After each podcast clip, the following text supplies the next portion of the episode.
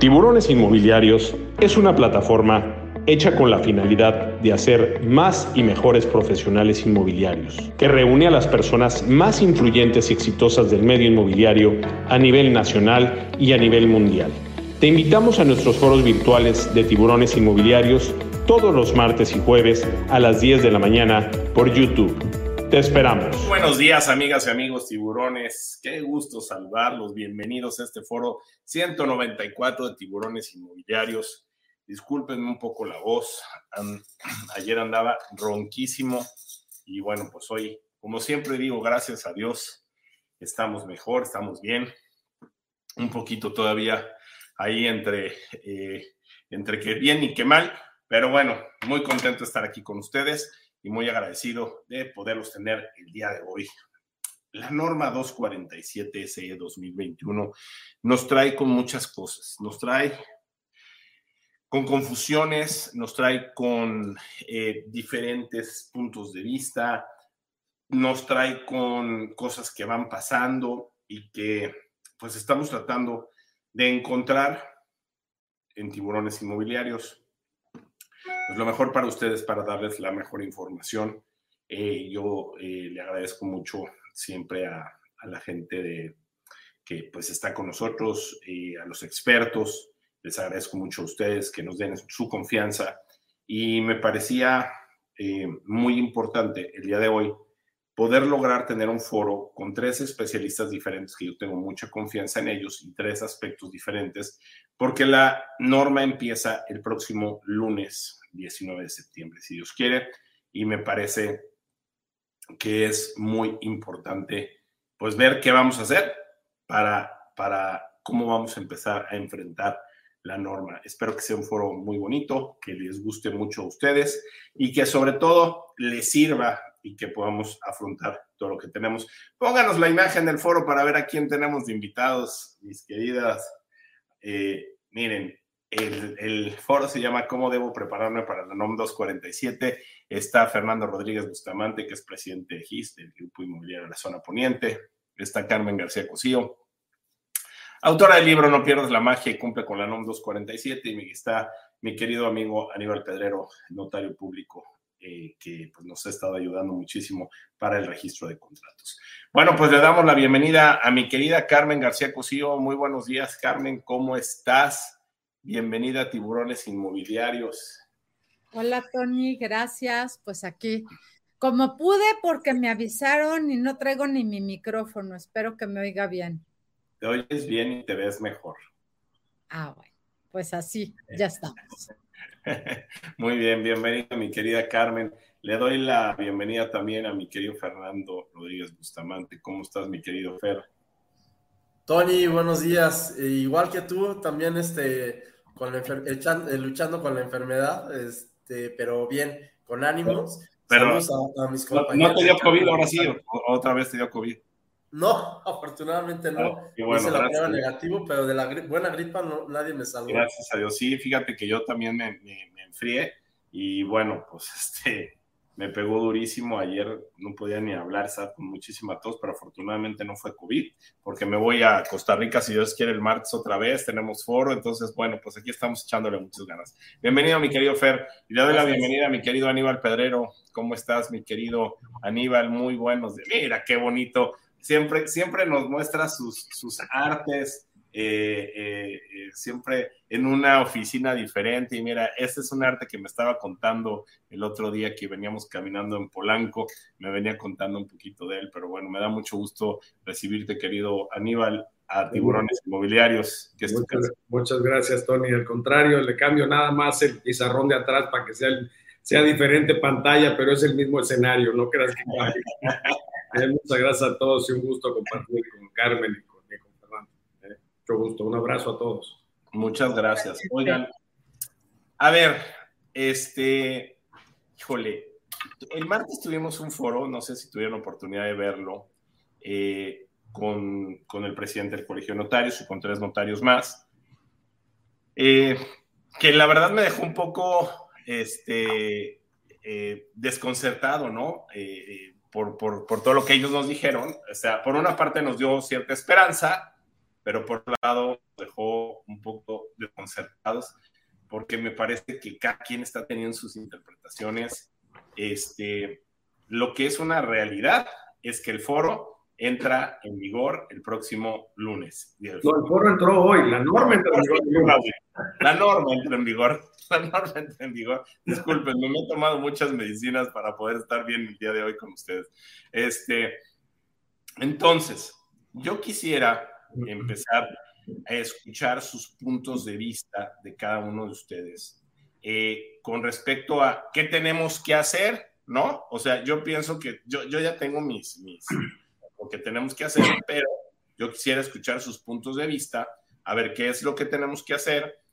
Y, y bueno, a ver, me decía, yo veía que Fer ahorita que decía, pues sí, sí, sí, a ver, ¿qué piensas de lo que, de lo que hablamos, hablaron los notarios? Y que a propósito, el próximo martes tenemos la continuación del foro. Este, vamos a invitar a mi querido Alfonso Guatirrojo, que va a estar con nosotros, si Dios quiere, el próximo martes también, para este, poder pues aclarar muchas de las cosas que los notarios nos decían.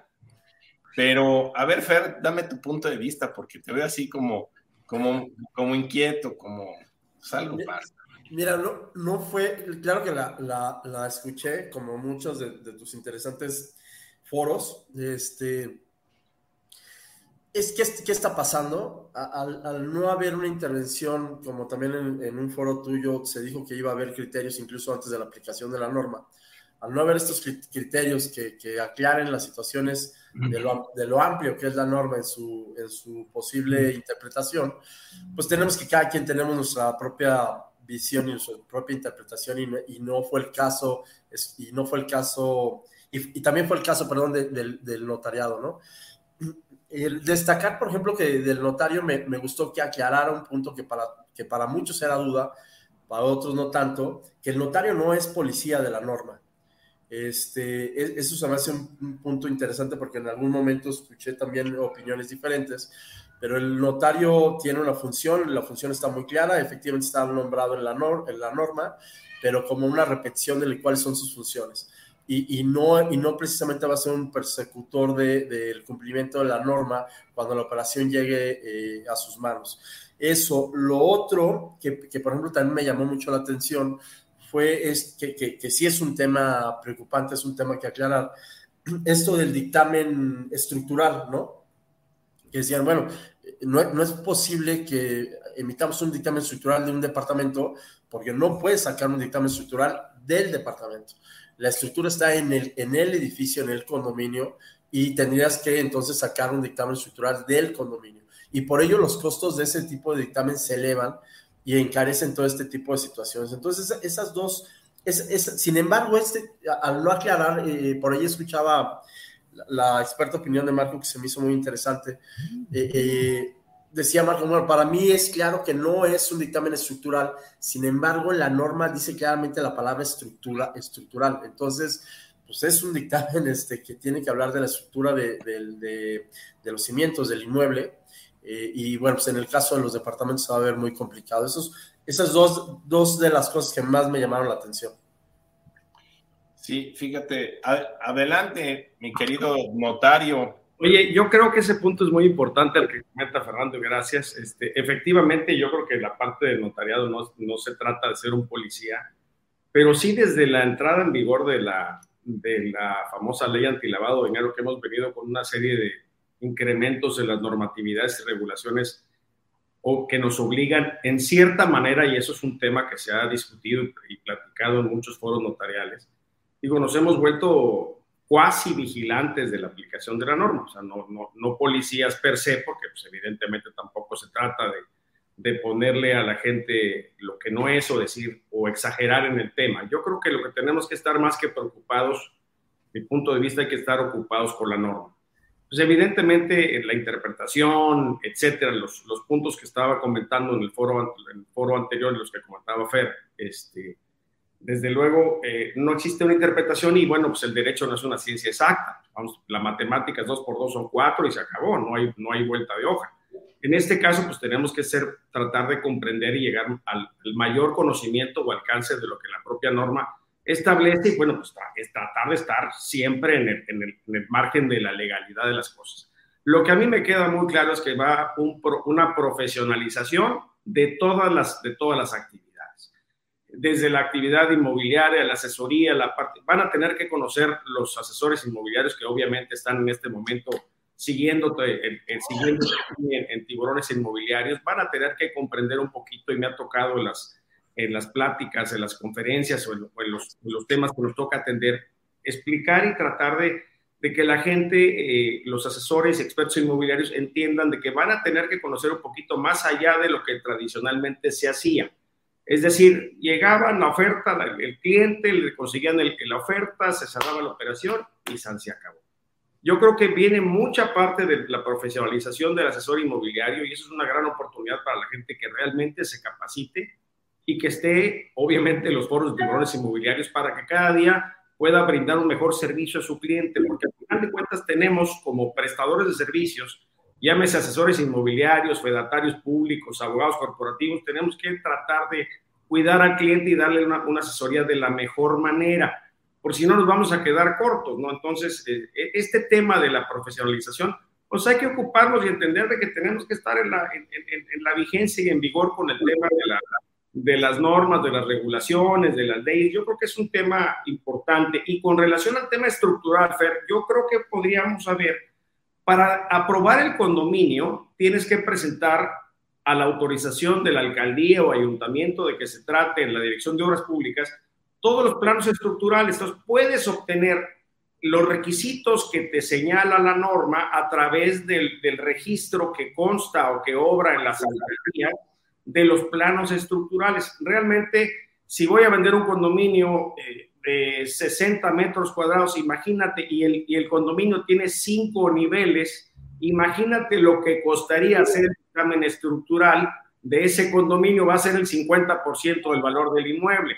Entonces, tenemos que buscar un poquito más la practicidad de los temas y yo sí creo que podemos encontrar, primero que nada, a través de las asociaciones de expertos inmobiliarios, buscar los convenios correspondientes con los peritos en materia de, de cálculo estructural para que podamos tener, obviamente, un precio, puedan tener también los fedatarios, en este caso, tenemos que tener alguien de la mano porque van a llegar operaciones que no, que no vengan con un, asesor inmobiliario experto como, como ustedes. Eh, ir y, y, vamos a tener que acudir con un perito para que nos haga el cálculo estructural correspondiente. Pero sí creo que podemos sustituir algunos puntos, o bueno, cumplir algunos puntos de la norma, no necesariamente con, una, con, con un dictamen estructural, porque pues todos los planos hidráulicos, sanitarios, arquitectónicos, el que quieras, está en, el, en, el, en, el, en, la, previa autorización del régimen de condominio en los casos de los condominios.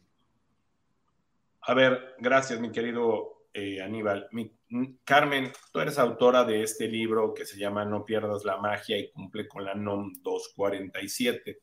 Primero preguntarte si tuviste oportunidad de ver el foro que tuvimos el martes aquí con los notarios. No tuviste oportunidad. Bueno. No pude. Ok. Los notarios nos dicen en este foro, eh, de hecho, tú estuviste, Aníbal, en el foro cuando estuvo Alfonso Guatirrojo, claro. Eh, donde, donde hablábamos y le hice una pregunta muy específica. Oye, si yo pongo un letrero, si una persona pone un letrero que dice, este, se vende eh, inmueble, tres recámaras, ¿le aplica la norma? ¿Y cuál fue la respuesta que nos dio mi querido Aníbal? Que sí, por supuesto que le aplica la norma, está la publicidad claro. Bueno, también hablamos de la parte de que si no tenía los planos estructurales, los planos de este arquitectónicos, hidráulicos, sanitarios, todo, hidráulicos y sanitarios, pues tenía que irme a hacer un, eh, un dictamen estructural. Si era una persona física que estaba vendiendo un inmueble, ¿correcto? ¿Y qué nos dijo? ¿Qué sí. nos dijo? Que sí. Bueno, pues según los notarios, en el foro que tuvimos el martes, mi querida Carmen, nos dicen que la norma no aplica para las personas físicas, solamente aplica según la ley, lo que ellos, lo que ellos interpretan, solamente aplica que, mira, ahí lo está diciendo Tania Viña. Ay, déjenme aprovechar para dar dos, dos comentarios antes de, seguirle. Mike Hernández nos pregunta, Tony, buen día, la capacitación de hoy se ajustó. Sí, la cambiamos. Eh, amablemente, mi querida Tamara de Zabaleta nos hizo el favor de cambiar el foro para el jueves, para poder hablar el jueves de eh, análisis de mercado comparativo. Y hoy tuvimos que hablar de la norma porque pues entre el lunes en vigor y me parecía que era fundamental después del foro que tuvimos el martes poder platicar esto. Le mandamos saludos también a mi querido Julio Gil, muchísimas gracias. Y, y, precisamente Tania Viña, que ha estado muy participativa, dice, los notarios dijeron tajantemente que no aplica la norma para un particular. Confir, confirme a la descripción de Profeco, no aplica para quien no es su actividad. Confirme, supongo que es confirme no sé, a ver. Este, ahora te pregunto a ti, este, Carmen, tú que eres autora de este libro, según lo que tú trabajaste, lo que tú investigaste, ¿aplica o no para las personas físicas la norma 247S 2021? Mira, lo que yo investigué en la Ley Federal de Protección al Consumidor dice que proveedor es la persona física o moral que habitual o periódicamente ofrece, distribuye, vende, arrienda o concede el uso disfrute de bienes, productos y servicios.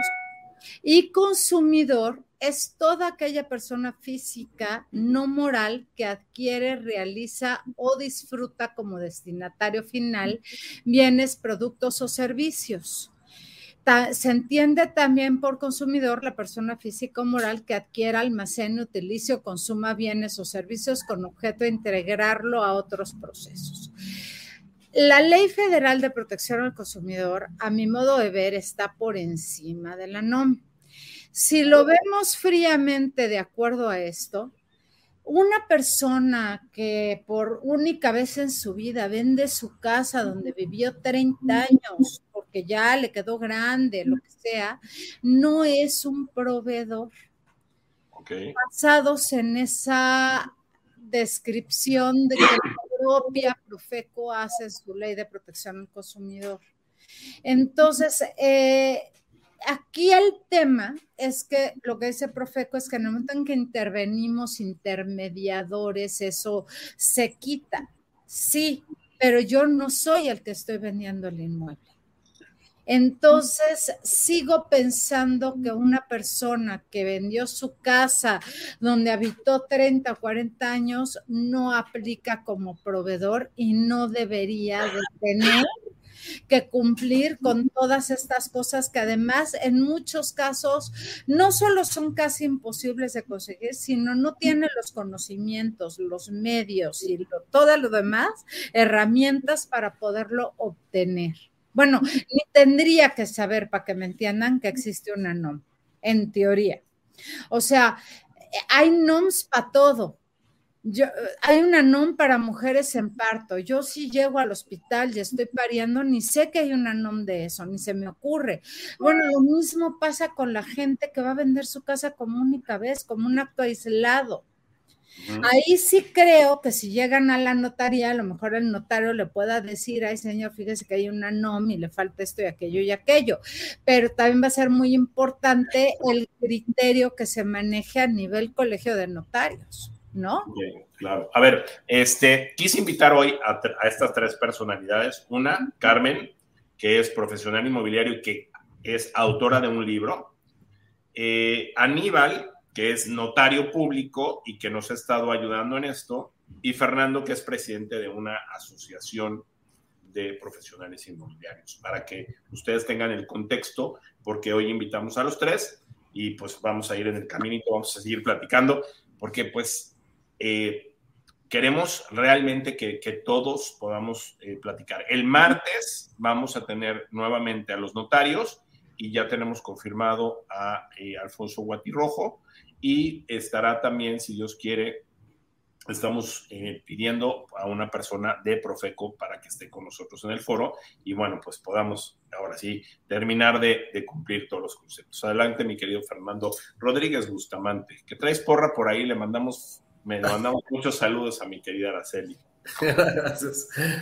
Este, yo coincido con lo que dice Carmen. Eh, bueno, yéndome antes un poquito al, comentario del de, notario Aníbal de Aníbal, es este, sí, muchas de las veces vamos a poder salvar la cuestión del dictamen estructural, pero la mayoría de las operaciones que manejamos nosotros, que es de venta de, vivienda de segundo uso, se nos va a complicar en ese sentido. Coincido contigo, habrá que hacer convenios para que este requisito no sea tan gravoso y lo podamos, podamos buscar su salida operativa mientras hay un criterio en, ese sentido.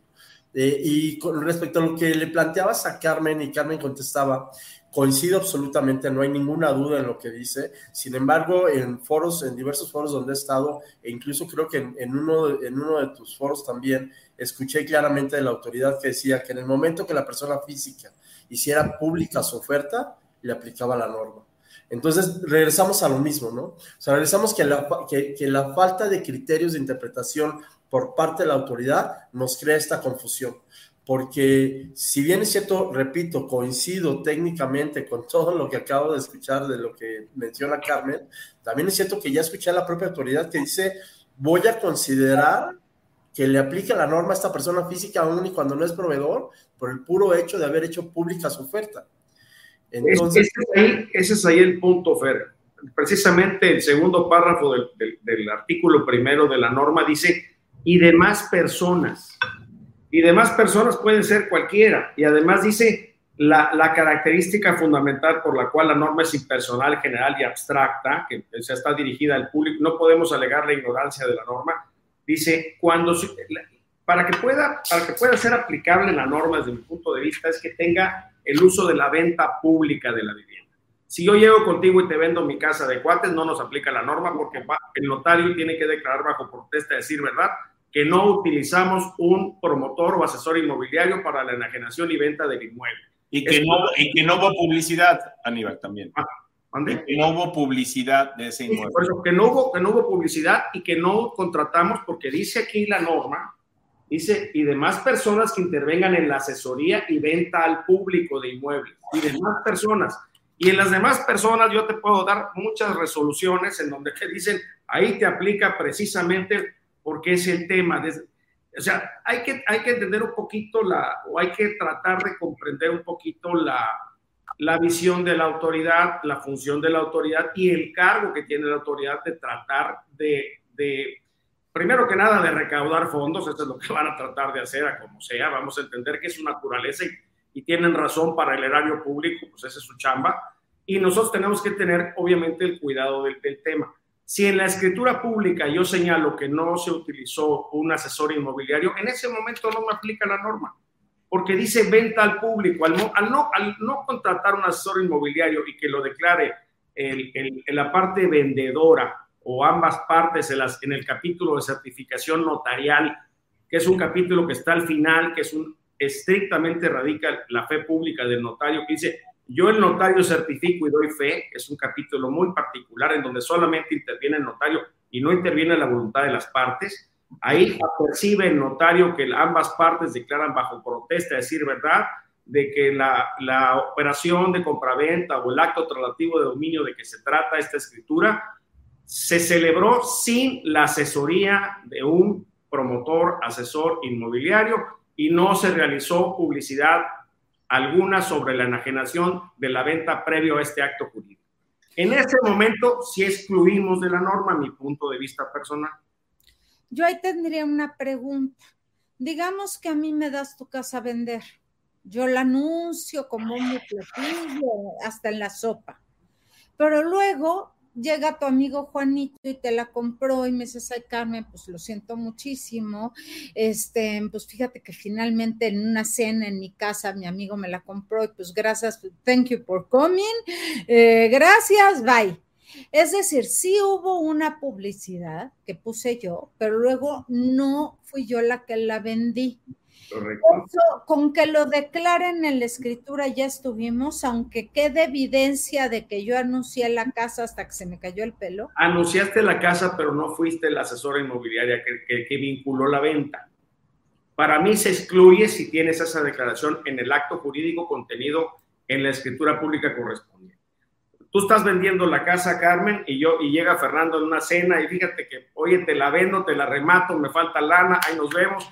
Vamos a, en ese momento van con el notario mañana, hacen la operación de compraventa. Este inmueble, la operación de compraventa, ambas partes declaran de que no utilizaron eh, eh, asesor inmobiliario que, a través del cual se formalizara la enajenación de la casa habitación, de que se trata este instrumento público, y con eso el fedatario queda completamente sustraído de la aplicación de la norma.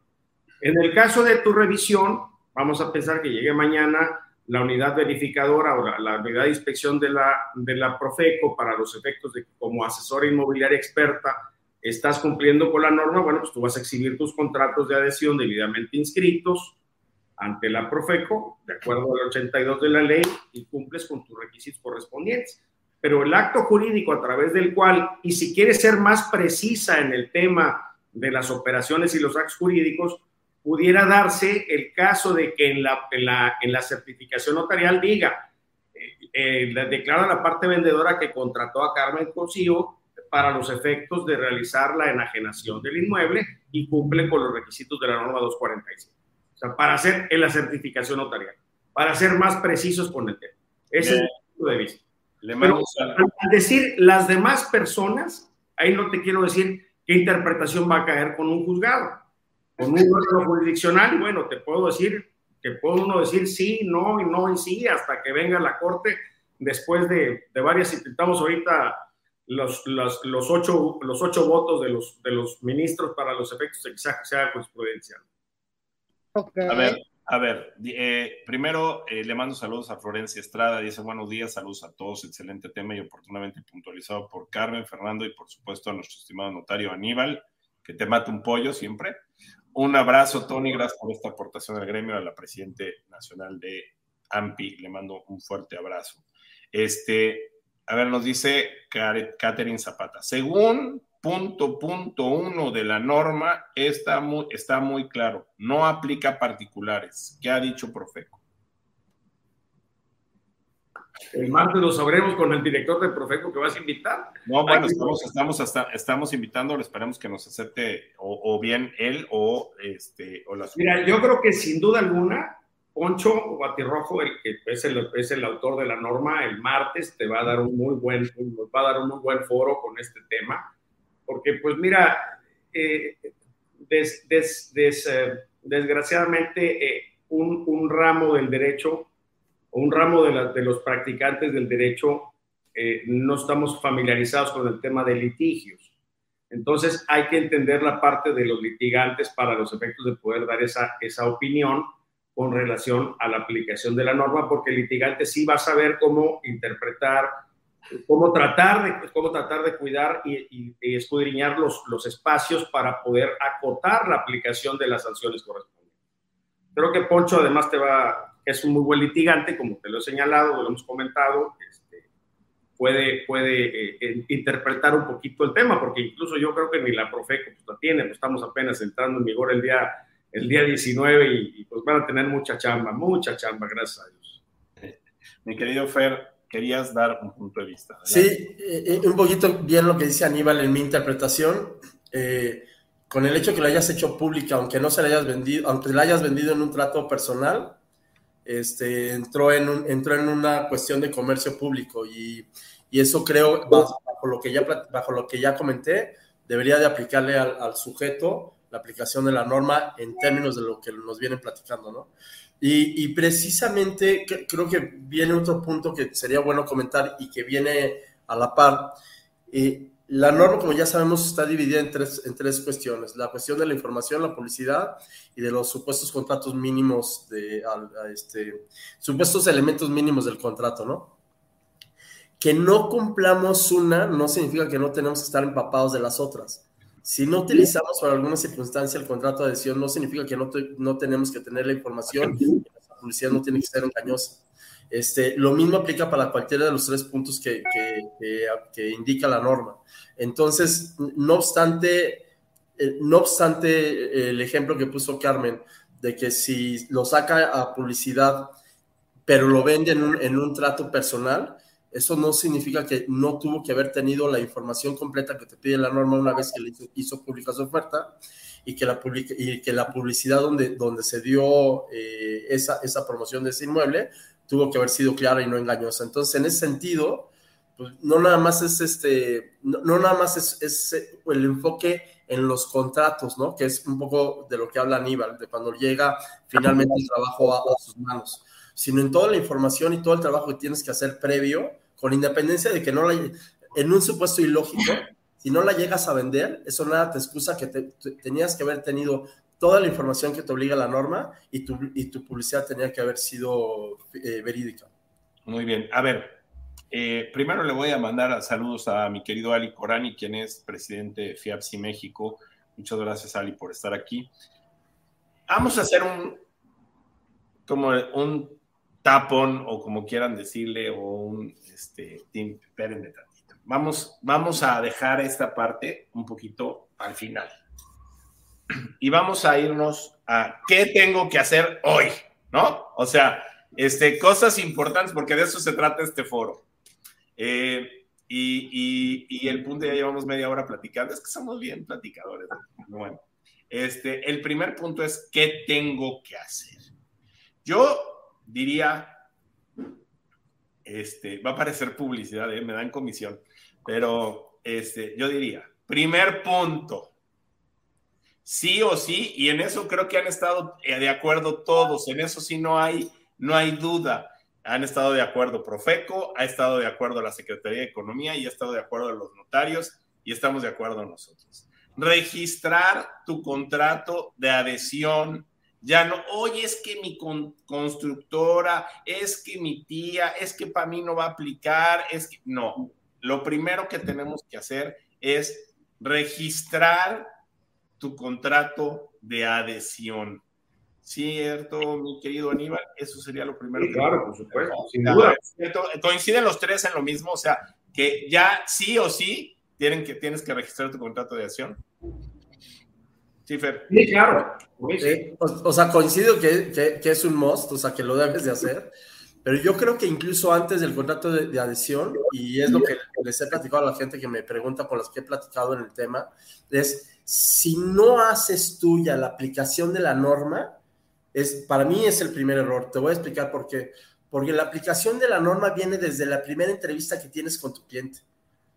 Si no cambias tu proceso mental en la entrevista que tienes con tu cliente, ahí está el primer error, incluso antes de que tengas eh, registrado tu contrato. Es decir, ¿cuáles son los documentos que vas a empezar a pedir? Pues aparte de la escritura, aparte del predial, identificaciones, eh, eh, boletas de agua, etcétera, vas a ya vas a empezar a pedir los planos, los permisos, todo este, toda esta información que sabes que debes de tener para poder empezar a cumplir con la norma. Y si, por ejemplo, no tienen, si por ejemplo no tienen el, este, no tienen no tienen el. Perdón, es que se metió. Tengo un, tengo un visitante. No, ¿Cómo está? Hola, Ay, hola, que nos salude. Había visto que esto pasaba en, comerciales, pero no me había tocado a mí. Este, si no tienen la información, entonces hay que avisarle al cliente que probablemente habrá que hacer un gasto adicional en ese sentido. Y desde ahí empieza. Desde platicarle a un cliente cuando uno tiene esa primera entrevista, que tiene que firmar un contrato de intermediación que se lee en veintitantas hojas y explicarle por qué, por qué sí es importante para mí, asesor inmobiliario, que me firme ese contrato, porque yo soy obligado, no es lo mismo que las partes eh, comprador y vendedora firmen un contrato de compraventa, porque si ninguno de ellos lo quiere firmar, yo no soy nadie para ponerles una pistola en la cabeza y que lo hagan, yo soy un asesor, pero el contrato de intermediación sí soy parte. Y en ese sentido, por eso decía que el primer paso es hacer nuestra la aplicación de la norma para poderla, para poderle explicar a nuestros clientes. A ver, lo primero es cambiar el top of mind de nosotros para poder empezar a meternos a la norma al 100%, es lo que pudiéramos decir, mi querido Fer, ¿correcto? Es lo primero, ok. Es entender que la norma sí es aplicable para todos los asesores inmobiliarios.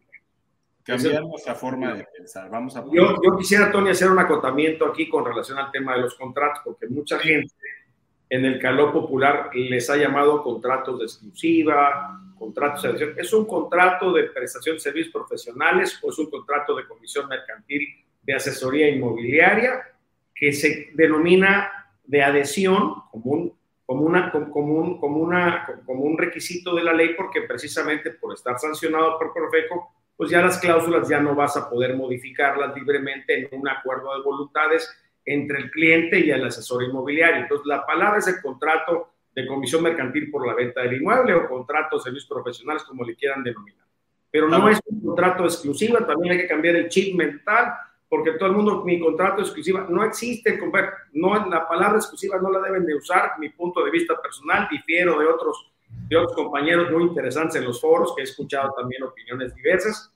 Ya me tocó la sangría de la COFESE una vez por las exclusivas, entonces, la aplicación, de, la, aplicación de, la práctica monopólica por el artículo 28 de la Constitución eh, en el caso de las exclusivas. Y segundo, el contrato de adhesión, pues es un contrato de comisión mercantil, porque me estás dando una comisión de que me encomiendas el trabajo de realizar la enajenación de X inmueble a nombre para que lo promueva, salga en la venta y reciba las ofertas correspondientes por los posibles compradores. Ok, a ver, entonces. Los dos chips que hay que cambiar si es norma y cuidado con el, ay, mi contrato exclusiva, bórrese la palabra exclusiva, por favor. El, contrato de prestación de servicios. Le mando saludos. De mercantil de venta, como le quieran llamar.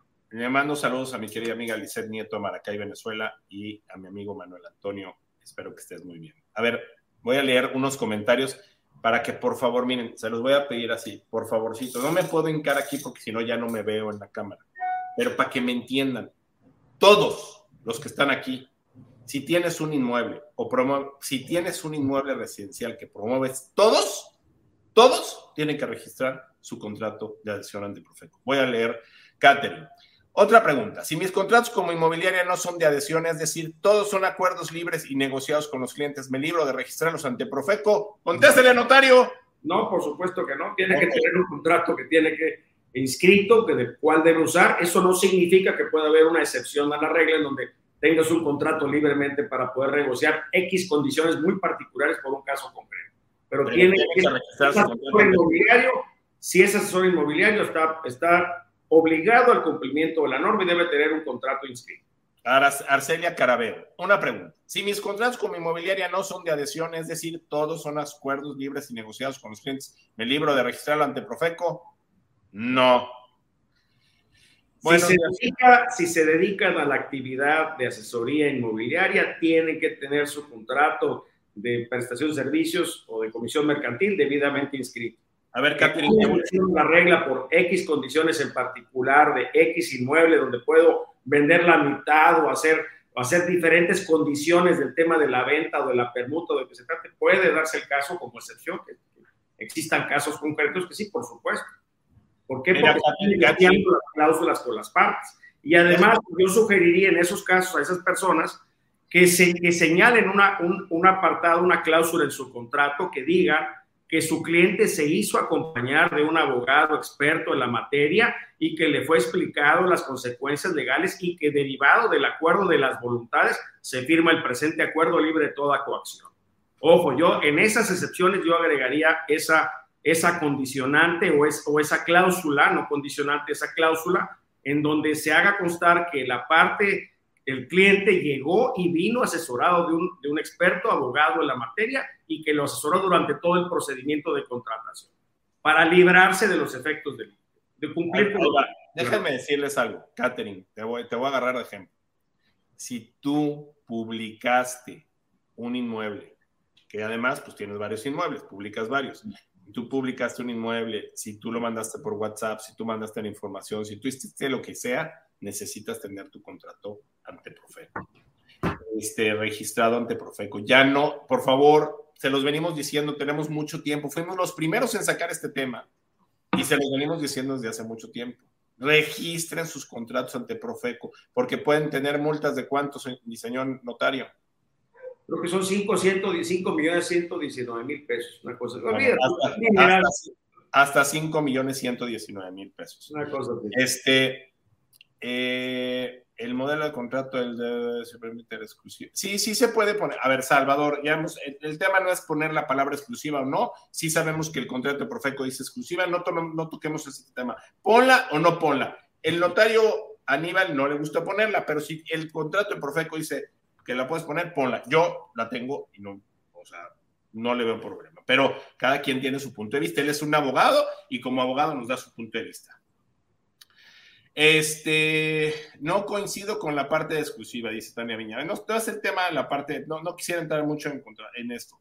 Tony, por favor, lean el tercer párrafo del punto uno de la NOM. ¿Alguien me puede leer el tercer párrafo del punto uno de la NOM? ¿Qué pasa con La presente norma oficial mexicana de observancia general y obligatoria para todas las personas físicas o morales que de conformidad con el párrafo anterior se dediquen directa o indirectamente a comercializar al público en general inmuebles destinados a casa, habitación de la República Mexicana. La condicionante de la norma es el público en general. En donde entra la norma es cuando se publicita al público en general el bien de que se trate. El bien casa, habitación de que se trate, terreno, casa, habitación nueva o casa, habitación usada.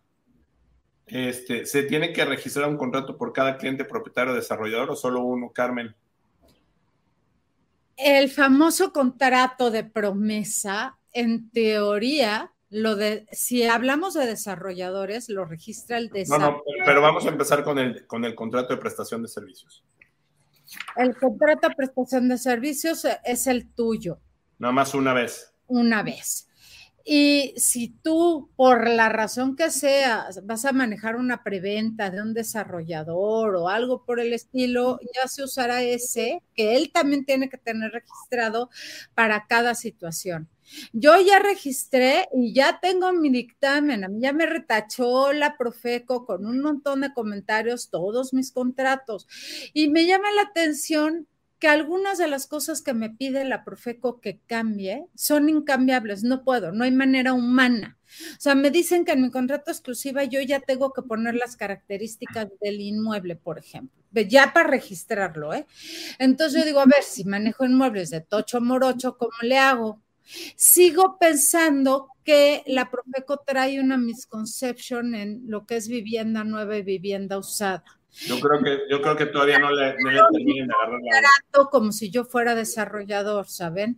Entonces, bueno, ya regresamos con la Profeco y a ver cómo si tengo una cartera de 350 inmuebles diferentes en un montón de lugares, cómo te registro eso que me pides. Ya, ya andamos en el estire y en el afloje, pero solo viviendo esas experiencias es como vamos a poder, uno, suena horrible, pero educar a la autoridad o sea, hacerlos que se den cuenta de lo que se puede pedir y de lo que no. Y dos, pues protegernos, porque yo voy teniendo mis documentos de ya te lo llevé, ya me lo contestaste, ya fui regresé contigo, ya me dijiste que no sé qué, y que el día que me caigan yo voy a sacar un folder enorme diciendo, oye, pues yo lo he intentado por todos los medios. O sea, eh, vaya, insisto, en mi Es que no contrataste a Aníbal Pedrero para que te para no, Y debería. Pero así me regresaron, que yo tengo que ya describir para poderlo registrar el inmueble que vendo. Yo, Mira, yo registré mi contrato ante Profeco y no tuve ningún problema. Y tengo un contrato que, que, les encantaría a todos y no tuve ningún problema. O sea, hay diferentes criterios, pero pues hay que tener un buen abogado. Déjame nada más comentar una cosita aquí dice, si yo tengo el cliente, alguien decía, ¿qué pasa cuando tú llevas al cliente y otro asesor trae la propiedad? ¿La NOM aplica? ¿La NOM cómo aplica? ¡Para los dos! ¿Cierto, Fer? ¿A los dos? O sea, la NOM nos va a aplicar a todos, de verdad. O sea, híjole, yo a veces siento como que han de decir, este nos quiere asustar, este nos quiere vender, este, no hombre, o sea, lo que quiero es ayudarlos, lo que queremos aquí en Tiburones Inmobiliarios es que no se lleven sorpresas. esta es la, clásica pregunta de que incluso mucho se debatía si los si a los asesores no nos tocaba porque no vendíamos, perdón, pero el ejemplo que les ponía yo es si, si, si, si la operación cae en queja ante la Profeco, y, terminan llamándole al cliente, pues ni modo que al cliente lo sometan a un interrogatorio de por qué no cumplió la norma. creo que es obligación de los asesores que intervinieron en la, en, la operación poder separar enfrente de una, de una autoridad como la Profeco y decir que efectivamente ellos son los que asesoraron y por qué sí o no cumplieron determinadamente lo que te exige en ese sentido la norma. Entonces, en ese sentido, en ese sentido irán cayendo consecuencias conforme los que participaron en la operación bajo la responsabilidad que todos asuman. Ok, voy a ir con el punto, ya tenemos el punto uno, cambiar nuestra forma de pensar, es el punto uno. El punto dos es registrar mi contrato de prestación de servicios para hacerlo un contrato de adhesión ante la Profeco, ¿correcto? Ese sería el punto dos de lo que tenemos que hacer. Yo me voy con el punto tres, que lo tengo muy claro y, no lo y estamos trabajando en ello. Ahorita voy a hablar con mi abogado que se llama Minival Pedrero para que me lo mande, pero son eh, la carta de derechos, importantísima la carta de derechos. Pero si me lo permiten, para entrar con la carta de derechos, que creo que muchos no lo traemos en el radar, pues permítanme hacer unos saludos y regresamos con ustedes. ¿Les parece bien? Gracias. Bueno, quiero darle las gracias a Simca. Simca es la desarrolladora, una de las desarrolladoras más importantes de la, de la Riviera Maya. Eh, y tiene un programa que se llama el Simca Referral Program. Ya tenemos 1.100 personas inscritas que están ganando el 6% de comisión solamente por referir. Inscríbete al programa, al Simca Referral Program y empieza a poder vender eh, estos inmuebles. Y solamente por referir te vas a ganar el 6%. Y Simca nos regala hoy una estancia en Ipana, Ipana en residencial Ipana, que eh, es uno de los proyectos que ya tiene Simca, de cuatro días, tres noches eh, eh, para dos personas y también, no sé si es para una o para dos personas, pero creo que es para dos personas sin ningún problema. Y también te regala la transportación y, para, y te da un tour para que puedas conocer todos sus proyectos. Así que muchas gracias a eh, Ipana. Hay que corregirle ahí, ponerle residencial Ipana, por favor, porque no es hotel, es residencial. Está padrísimo para que vivas ya la experiencia.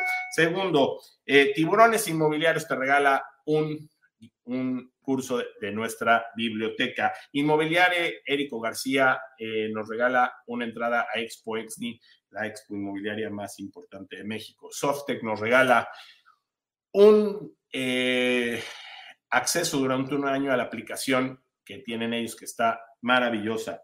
Wigot, Wigot es una plataforma, eh, es un centro de negocios inmobiliarios ilimitado donde puedes hacer diferentes cosas. Está increíble, hay muchísimas cosas que puedes lograr y hay que, y, yo te invito a que lo conozcas. Y aparte, pues tenemos regalos sorpresas por parte de Wigo, tenemos promociones sorpresas, escanea el código QR y llévate las promociones que tenemos con Wigot, que la verdad está espectacular. Carmen García Cosío nos regala su libro Palabras Mágicas para Vender Casas. Muchísimas gracias a mi querida Carmen. Y Lilia Saldaña nos regala su libro eh, Kika Puente, hashtag Lady Broker. Muchísimas gracias, Lilia. Café 19. Oigan, ya tenemos, ya, hijo, ahorita se los voy a enseñar, pero ya tengo mi café de olla, ya tengo mi café eh, capuchino y mi café normal. Gracias a Café 19 por, eh, por pues, hacerme llegar mis cafés y te vamos a regalar hoy un kit de café 19. Y también Salvador Vázquez Bader te regala una asesoría de coaching. Eh, así que, bueno, pues muchísimas gracias a mi querido Salvador Vázquez Bader. No le han hecho su, su publicidad, ahí se las encargo. Te recordamos hacer negocios con nosotros, www.tiburonesinmobiliarios. Ahí está para que puedas hacer negocio con nosotros, escanea el código QR y empieza a hacer negocios, www.tiburonesinmobiliarios.com.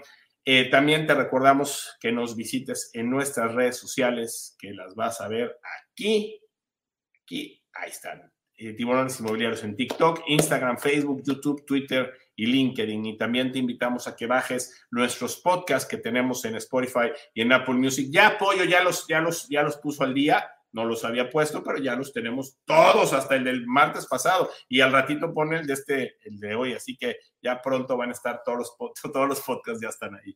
Bueno, y también te invito a que me sigas en mis redes sociales, estoy en eh, Instagram y en TikTok como Tony Hanna Tiburón, Y, este, y en Twitter estoy como Tony Hanagarayo. Ya me está diciendo aquí Pollo. A ver qué me dices, Pollo. Es que no me deja cargar tantas horas al mes. jajaja, Ja, ja. Ok, bueno, muy bien. Bueno, perdón.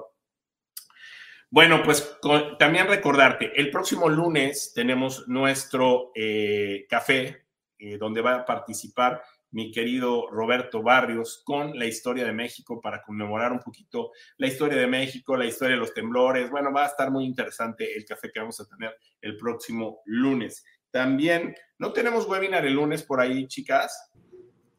Pero bueno, ahorita, ahorita, ahorita les pregunto, pero creo que tenemos un webinar ya en estos días. No sé si es el 19 o el 26, ahorita les digo. Eh, también el foro 195 de tiburones inmobiliarios va a estar buenísimo el próximo martes, donde van a estar nuevamente los notarios. Me dicen que invite a Aníbal Pedrero. ¿Cómo ves? Este, el 26, el 26 vamos a tener webinar, así que el lunes no tenemos webinar. El, el foro 195 vamos a tener nuevamente la segunda parte con los, eh, con los eh, notarios. Vamos a invitar a Aníbal Pedrero también, si puede. Vamos con Alfonso Guatirrojo y, y bueno, pues vamos a estar ahí eh, pues para redondear lo que hemos venido platicando en estos días acerca del NON 247 y el foro 196 sí ya va a ser con Tamara de Zabaleta que se llama el análisis de mercado comparativo. Muchísimas gracias a mi querida Tamara por darnos el espacio el día de hoy para poder seguir hablando de la norma. Bueno, continuamos con el foro y me voy a la Carta de Derechos, que es fundamental mi querida Carmen, ¿ya tienes tu carta de derechos? Ya, ya lo tengo. Ver, ¿ya tienes tu carta de derechos? Este, licenciado, ¿me va a mandar mi carta de derechos? Este, Aquí está la norma muy clarita. Es un rosario de, de requisitos. 14 puntos son. Bueno. Pero a ver, esa es una duda con que la tengamos en nuestra página web, en un link, y le podamos decir a los clientes, ahí está la carta de derechos, o tenemos que matar arbolitos a lo bestia y decirle... No, no, se la puedes mandar por electrónico y que te la firme por electrónico, pero cada quien tiene que recibir su carta de derechos y, según la recomendación de mi abogado, que se llama Aníbal Pedrero, que te firme de recibido, ¿verdad, abogado? Sí, por supuesto. Sí, sí. Sí, por supuesto, firma de recibido. Inclusive eh, en el capítulo de los, de los notarios públicos se señala que las partes pueden pedir que se incluya la publicidad del inmueble en el, en el punto 9, en el, en el, punto 9.2 de, la norma se señala, primero que nada, la norma señala que el, consumidor puede revisar si, si, se tiene inscrito el contrato de adhesión en porque es un registro. Ese es su, Dos, el 9.2 te dice que pueden pedirle al notario las partes que incluya que el inmueble se realizó con la publicidad correspondiente, o sea, dentro de los, del capítulo de declaraciones de las partes o de antecedentes de las partes. Okay.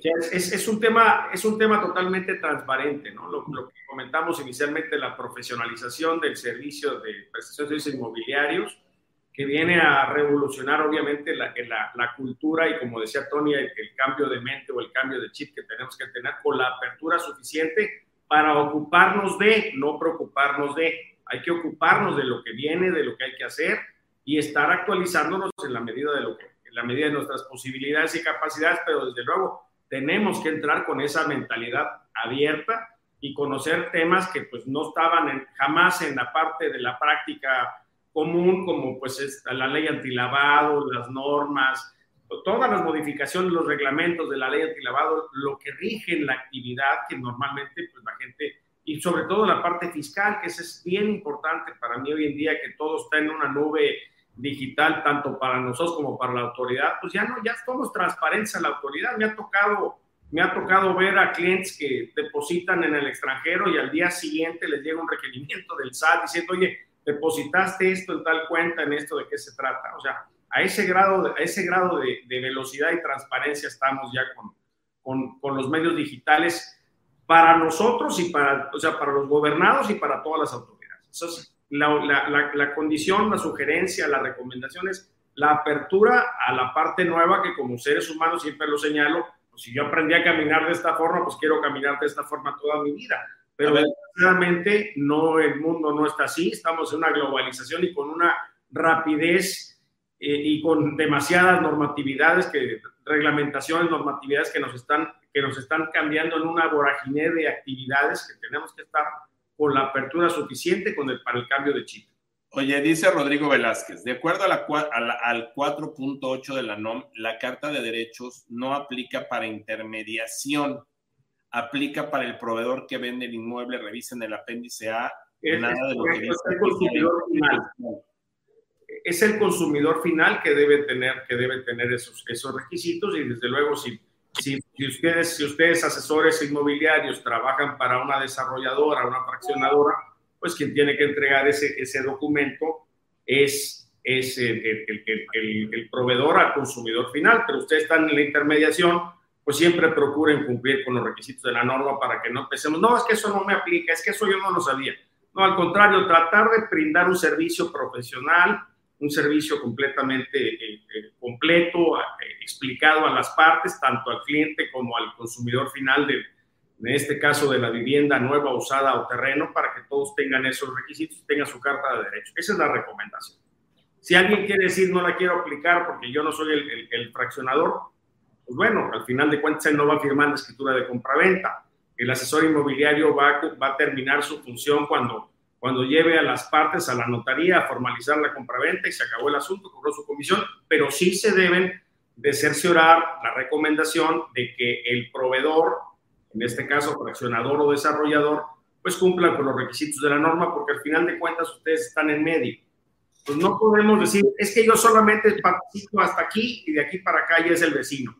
Digo, sí, es, sí tengo una responsabilidad muy marcada en el, en el ámbito de la competencia como asesor inmobiliario, pero sí también puedo explicar qué, qué, qué, se tiene que hacer, porque vamos a pensar por X circunstancias que una de las partes, que no sería el consumidor final, porque ese sería el menos, el, menos enterado de la norma, porque un experto desarrollador pues tiene que conocer la norma forzosamente.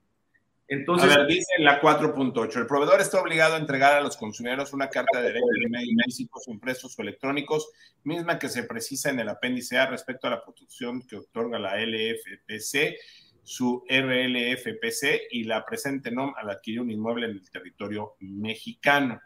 Yo te voy a dar mi punto de vista, Rodrigo. Espérame, ya hablaste mucho, espérate, eres abogado. Este, yo te voy a dar mi punto de vista, querido Rodrigo. Cuando te llega una revisión por parte de la Profeco, van a aplicar un criterio. A lo mejor le enseñaste al cliente un inmueble, según lo que tú dices, que era un inmueble de un particular y termina comprando un inmueble de un desarrollador. Dales a todos la carta de derechos, quítate de broncas, no te prestes a tener interpretaciones por parte de nuestras autoridades que creo yo todavía no están 100% informados y que no es lo mismo el mismo criterio en Villahermosa que en Ciudad de México, que en Cuernavaca, están con diferentes criterios. Ahora sí los dejo hablar, puede hablar el notario y puede hablar el presidente. Yo lo agrego a la certificación notarial, la carta de derechos, y señalo que el, consumidor recibió su carta de derechos y me declara bajo protesta de decir verdad que recibió la carta de derechos de parte del proveedor. Y con eso le doy cumplimiento a la formalización del acto jurídico de la escritura pública con ese pequeño requisito.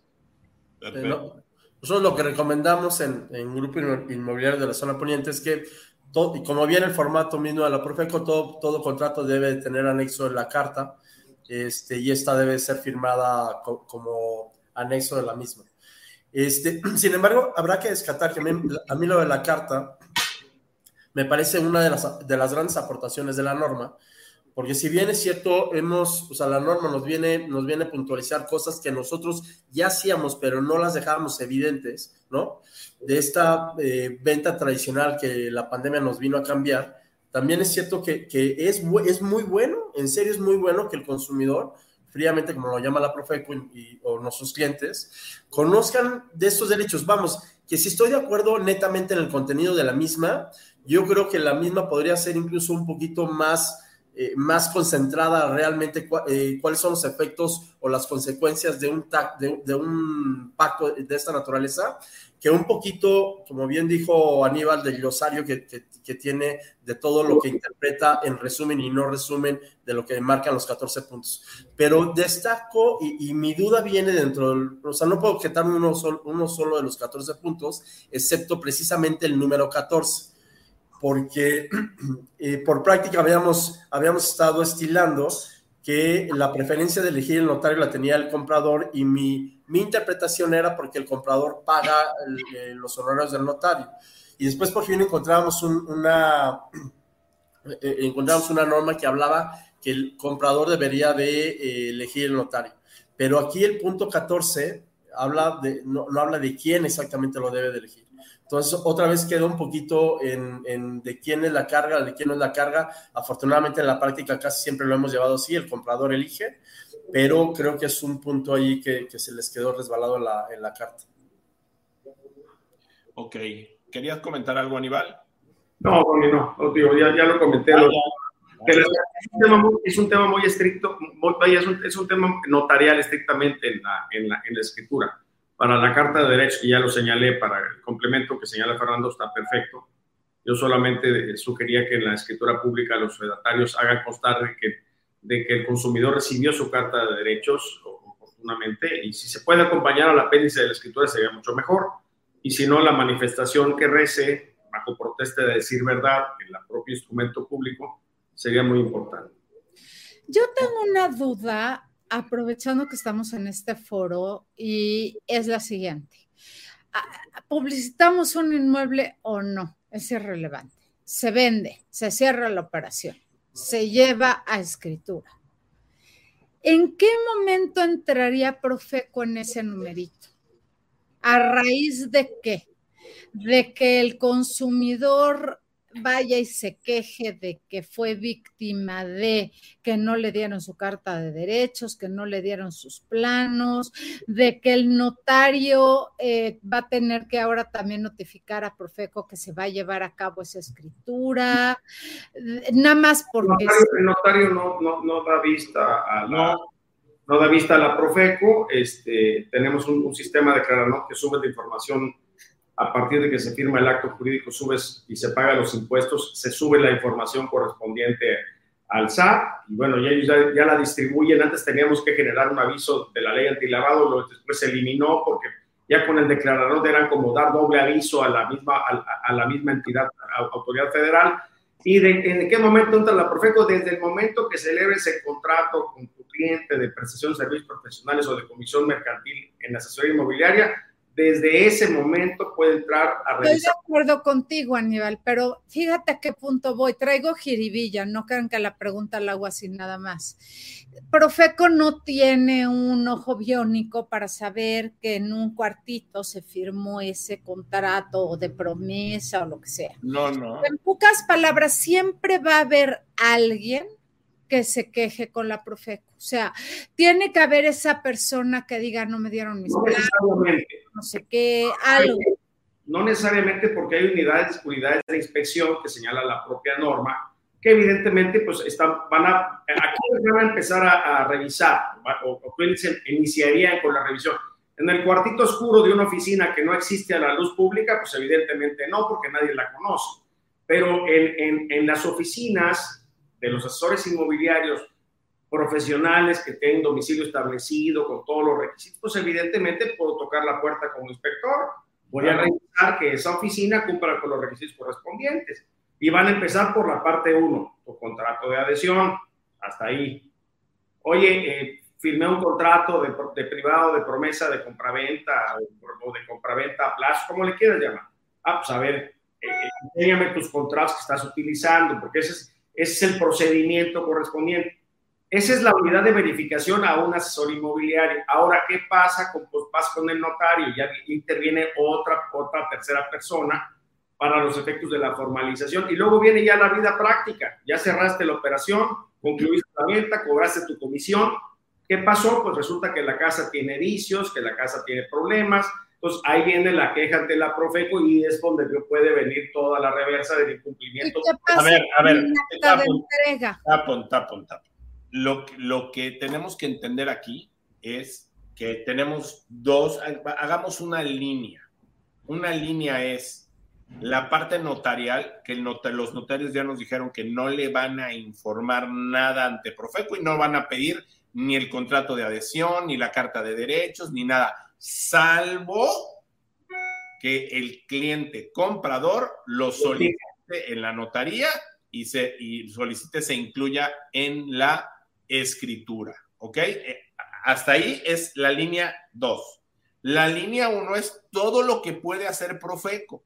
Y todo lo que puede hacer Profeco es, como dice Aníbal, pedirte tu contrato de adhesión, checarte tus contratos de, eh, de promesa de compraventa en dado momento que seas desarrollador, te puede checar, eh, te puede ver, preguntar si, si estás entregando tu carta de derechos, o sea, puede hacer, puede checar tu publicidad, cómo está haciendo, o sea, todo este tipo de cosas lo va a hacer Profeco. ¿Cómo lo va a hacer? No lo sabemos, pero lo que sí sabemos es que a partir del lunes, a mí ya me llega, a mí, insisto, el otro día me decían, no es cierto, a mí ya me llegó una revisión de mi contrato de adhesión ante Profeco. Ya me llegó, ya llegó el inspector a checar hace algunos años que yo tuviera el contrato de adhesión. Pero a ver, Tony, vuelvo, yo les decía mi pregunta trajiribilla. Creo yo, muy en lo personal, que el tema de la NOM, no a nivel la primera revisión de Profeco de quiero ver si tienes tu contrato de adhesión y quiero ver si das tu carta de derechos, no esa no, eh, sino oye, es que le vendiste a Juanito una casa, como aquí lo están preguntando, para remodelar de 50 años, se está cayendo. pero vamos, vamos paso por paso, espérame, ahí vamos a llegar ahí voy, aguanta, y no estás cumpliendo con las garantías y no no sé qué. Es decir, ahí vamos a estar sujetos todos a personas de mala fe. O bien tendremos que tener firmados los famosos non-disclosures. Oye, te avisé, te informé que era para remodelar, que estaba en estas condiciones, que no sé qué. Antes de irnos a firmar con Aníbal, vamos a tenernos que ir a la casa y decir, oye, ve la casa, observa, la toca, la revisa, la tal el ingeniero. ¿Ya la viste? Fírmame que te estoy entregando lo que viste el primer día, lo que te dije en la publicidad, y ya luego ya vamos a la notaría. Precisamente para que para tratar de evitar este tipo de cosas. Y con todo no lo vamos a lograr si caemos en manos de alguien de mala fe. Pues yo creo, ¿Qué, mecanismo, ¿Qué mecanismo hay o plantea la Profeco para que tú te defiendas como vendedor? Porque todo es el consumidor. Pero ahora, del otro lado del vendedor, ¿qué onda? Bueno, ahorita vamos punto por punto, ¿no? Adelante, Fer. Sí, un, poquito nada más más atrás, o sea, ya platicamos que te pueden requerir a través de una queja en la Profeco y nosotros ya platicamos con una unidad de verificación que ya fue certificada para empezar a trabajar y precisamente la duda era cuál es su plan de trabajo, su, plan de acción de trabajo. Y ellos nos decían que no van a hacer, eh, ellos no van a hacer ninguna, ninguna eh, visita, eh, no, van, no van a tocar puertas, que todo lo que esperan es que lleguen voluntariamente a pedir las dictaminaciones de cumplimiento de la norma. Eh, lo único que nos, nos complicó eh, mentalmente fue que nos dijeron que, van a, que, esperan cobrar 1.500 pesos por dictamen por cada inmueble que nosotros vendemos. Este, me, me pareció una exageración. Este, pero en ese sentido entiendo que, tendría que llegar forzosamente por la queja. Eh, respecto a la, a, la, a, la, pregunta que tenías, Carmen, yo te podría aportar que la Profeco efectivamente en su, en su procedimiento de queja sí tiene un, sí tiene un, eh, un recurso a favor del proveedor que puedes echar a andar. Aquí la cuestión es que la Profeco es una autoridad administrativa que está para defender al consumidor y este, esta, esta instancia que sirve para que el consumidor, para que el, para que el proveedor se pueda defender, este, es calificada por la propia Profeco. Entonces, este, cualquier situación te tendrás que ir a otra instancia judicial para poder combatirlo, las, las penas que se te pudieran llegar a imponer. Muy bien. A ver, entonces vamos a poner como punto tres, si están de acuerdo los tres, entregar la carta de derechos. ¿Están de acuerdo los tres? Que sea como sea, hay que entregarla. ¿Están de acuerdo? De acuerdo. Punto número cuatro. Y preguntan aquí, este, me encanta, me encanta, híjole. Te, voy a dar una muy mala respuesta, dice Claudia Salazar. ¿El antilavado ya no es necesario firmarlo? Sí. Todo. Todo.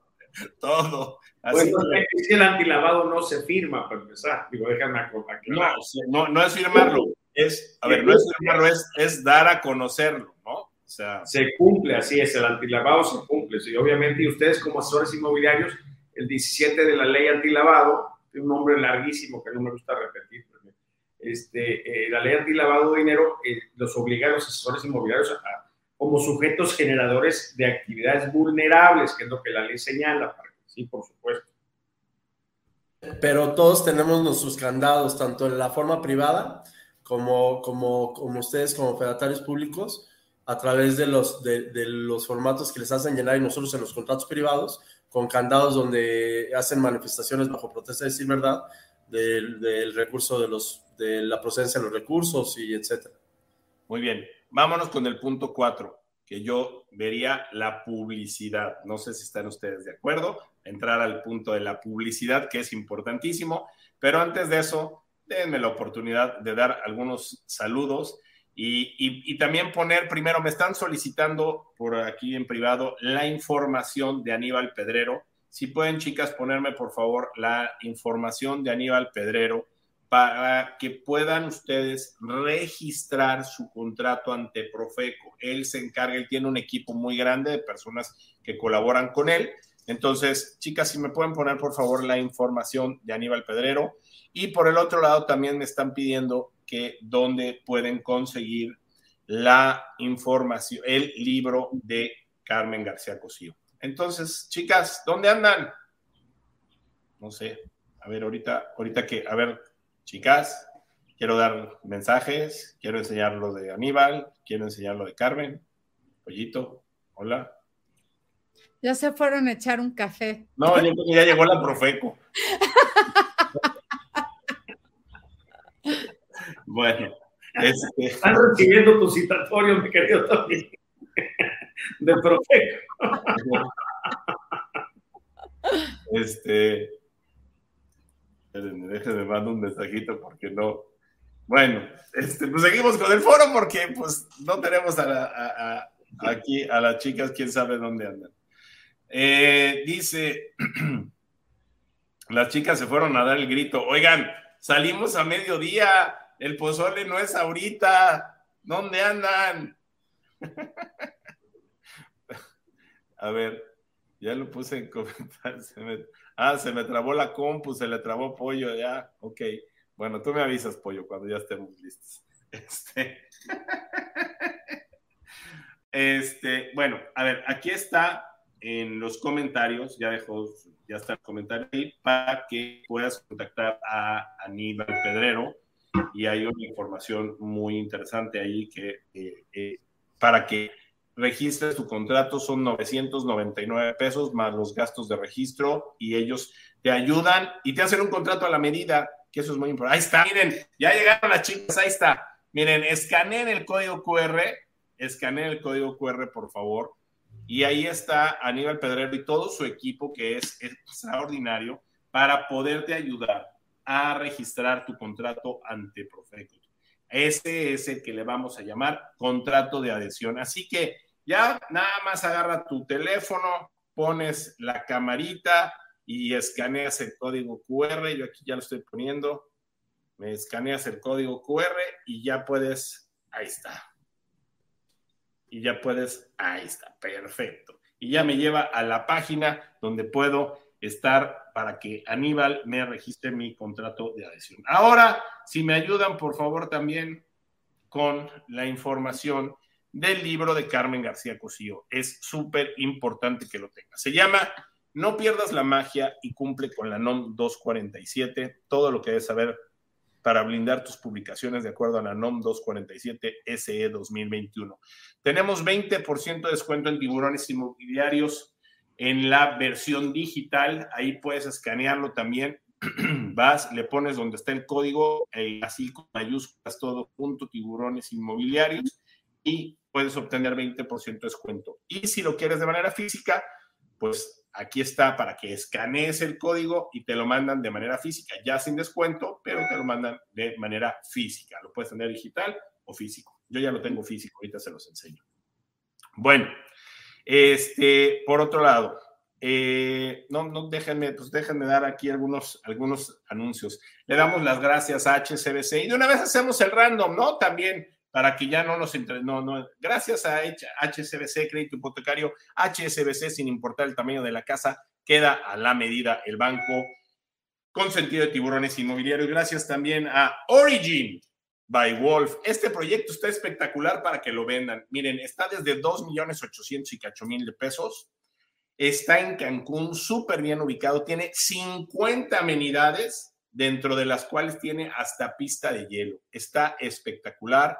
Eh, eh, Origin by Wolf Towers está increíble, se lo super recomendamos. Escanea el código QR para que empieces a vender este proyecto en Cancún y además te ganes el 6% de comisión solamente por referir. LCR y mi querido Víctor Espinosa, eh, ella es una empresa espectacular que te ayuda a conseguir las visas EB5 o, el tema migratorio para que puedan obtener su green card las, tú, tú o tus clientes a través de una inversión inmobiliaria en los Estados Unidos. Así que eh, ahí está el LCR para poder servirte. Hay muy buena comisión también para ti si, tienes a un cliente que quieras hacerlo. Bueno, también tenemos a Tulum Country Club. Está solamente 10 minutos del de, eh, centro de Tulum, una gate community de mil hectáreas donde hay terrenos, donde hay eh, el campo de golf PGA, el primer campo PGA de México, eh, donde hay condominios, hoteles. Está espectacular, es un lugar extraordinario, se lo súper recomiendo, Tulum Country Club. También quiero darle las gracias a Emérita. Bueno, el día 20, a ver, ahorita sí, ahorita les digo la fecha porque ya la tengo aquí. Vamos a tener un, un webinar de Emérita, es el día 26, si Dios quiere, donde vamos a hablar de su nuevo proyecto tienen unos proyectos espectaculares, una atención de súper lujo, haz negocios con Emérita, de verdad, date la oportunidad de cambiar este chip y poder estar haciendo negocios de referidos. Así que una inversión con visión la tiene Grupo Emérita. Muchísimas gracias EXP, la plataforma tecnológica inmobiliaria más grande del mundo, 25, digo, perdón, ya está en más de 20 países y ya tiene más de 85 mil personas que están trabajando y están desarrollando su negocio a través del metaverso de EXP y que también están conociendo las cuatro formas de generar negocios en EXP. Si estás interesado en pertenecer al equipo de tiburones inmobiliarios, escanea el código QR y con mucho gusto te mandamos la información. Y también quiero dar las gracias a ARA, la desarrolladora más grande de México, con 48 desarrollos en 18 estados de la República. Muchas, muchas gracias por estar aquí. Conviértete en socio de negocios de ARA. Imagínate que le digas a tus clientes, soy socio de negocios de ARA y eso te va a ayudar a poder vender más y también a poder conseguir más inmuebles para que puedas promover. Bueno, eh, vámonos al random de una vez para ver quién se lleva los... Eh, perdón, pero bueno, tenemos 1.168 personas conectadas. Muchísimas gracias. ¿Quién se lleva la asesoría de Salvador Vázquez Bader? 496. El kit de café 19. 482. El libro de Lilia Saldaña. 1073. El libro de Carmen García Cosío. 518. El, el eh, paquete de Softec 453. Inmobiliaria Expo Exni, la entrada Expo Exni, 451. El curso de tiburones inmobiliarios, 378. Y el Chila Weekend de Simca, 632. Muchísimas gracias. Bueno, pues ahora vámonos con la parte de la publicidad. ¿Qué nos pueden decir ustedes de cómo poder hacer una publicidad de manera correcta? Yo en lo personal en estos momentos, lo que estoy haciendo es que estoy quitando todo de todas partes. A ver, yo no sé si estoy haciendo bien o estoy haciendo mal, pero lo que estoy haciendo es quitar toda la información. Acuérdense, y, esto me lo va a confirmar ahorita mi querido Aníbal, la NOM no es retroactiva, ¿correcto, mi querido Aníbal? Correcto, claro, ninguna ley es retroactiva. Si yo publiqué un inmueble el día 18 de septiembre y, lo puse como preciosa, como bonita, como maravillosa, como excelente, y puse aproximadamente 280 metros, no me va a aplicar la NOM, ¿correcto, Aníbal? Correcto, lo que hay que evitar es la publicidad engañosa, que lo que se publicite sea lo que se cumpla que lo que se ofrezca sea lo que, lo que, se, esté, lo que se esté ofreciendo. Esa es la parte más importante de la norma. La palabra de publicidad engañosa. O sea, me tocaba el otro día, por ejemplo, es que está en la zona D. Pero si no es la zona D, pues no lo puedes poner en la zona D, porque es la zona B. Ok. Lo ponen como zona D para los efectos de que sea, que, que tenga, eh, que es mayor plusvalía. Entonces la gente dice, pues es que la zona D vale más, entonces yo estoy al lado de la zona D, le voy a poner en la zona D, aunque esté yo fuera de la zona D, pero colindo con la zona D.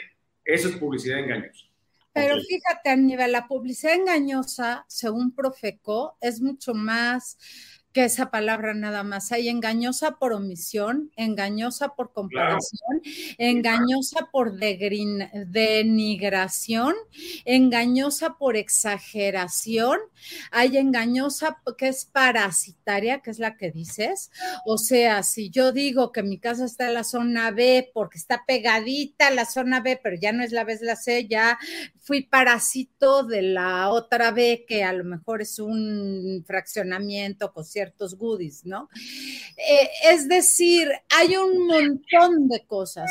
Ahora, también dice la Profeco, sí se vale que hagas publicidad compartida siempre y cuando lo que compares sea de, de veras. Entonces, eh, creo que... ¿eh? no engañes, eso es todo, no engañes, es transparente. Y yo creo que una de las mejores maneras para evitar el engaño y sin, perdón, haciéndole honor al libro, sin perder la magia es, tú puedes decir, es tiene excelentes acabados, que eso podría ser engañoso porque ¿qué son excelentes acabados? Como dos puntos, mármol, crema, marfil en la estancia, madera de encino americano en la sala, eh, cristal templado en los canceles de los baños. Es decir, si usas tu palabra acabados de lujo, lo que se te pegue la gana, y luego terminas. ¿Qué tipo de acabados tienes? Exacto, o puedes decir, tiene un maravilloso, extraordinario, enorme jardín de 130 metros cuadrados, lleno de árboles como una casa, un fresno, un capulín y una papaya. O sea, vas a tener que aprender a ser específico como remate de tus palabras bonitas. Y nunca, por ejemplo, eh, dejar de usar, y eso yo lo veo mucho en la publicidad de la gente, en el mejor condominio de la colonia perengana. Evita el mejor, el más, el más bonito, el único, el de los más bonitos de la colonia tal pon en uno de los más cercanos condominios a periférico. Deja de poner, es que esta propiedad está a exactos cinco minutos de periférico. Si no es cierto, si abres Waze y está 15, di, está cerquita de periférico como alrededor de 15 minutos. O sea, el dejar de engañar es el nunca, el siempre, el único, el mejor, el máximo, el extraordinario. Eh, esos son palabras que ya deben de quedar fuera del vocabulario. Y otra que es súper importante, yo no estoy de acuerdo, pero en el panel de Profeco lo dijeron cuatro veces, tú vas a tener que si tus anuncios traen muebles, traen el Picasso, traen el perro, decir que el mobiliario que se exhibe en las fotografías no está incluido en el precio. Yo no estoy de acuerdo porque tú vendes un bien inmueble y no un bien mueble pero el de la Profeco en el panel lo dijo, cuatro veces se las conté. ¿Qué te cuesta en tus publicaciones ponerle abajo el mobiliario que está en la fotografía, no está incluido en el precio? Ahora, te dicen, y no sé tú ahí dime Aníbal, ¿qué opinas? Que tienes que poner precios definitivos, que no puede haber sorpresas de todavía faltó. Como nuestro producto no tiene un IVA del 16 exactito y los puedes determinar y además está sujeto a ofertas y a regateo, creo que con que pongas que el precio no incluye gastos e impuestos de escrituración debería de ser suficiente. O sea, es un poquito sentido común de decir, a ver, ¿cómo puedo poner una publicación que suene bonito, que no diga mentiras, que no sea totalmente afirmativa, o sea, no es el mejor condominio, el más bonito condominio, el único condominio que cuenta con, o sea, sobre todo si no te consta, eh, no sé, si estás en el cuarto piso sin elevador, pues evita poner comodísimo. O sea, tienes que tener un poquito ese tipo de cuidados.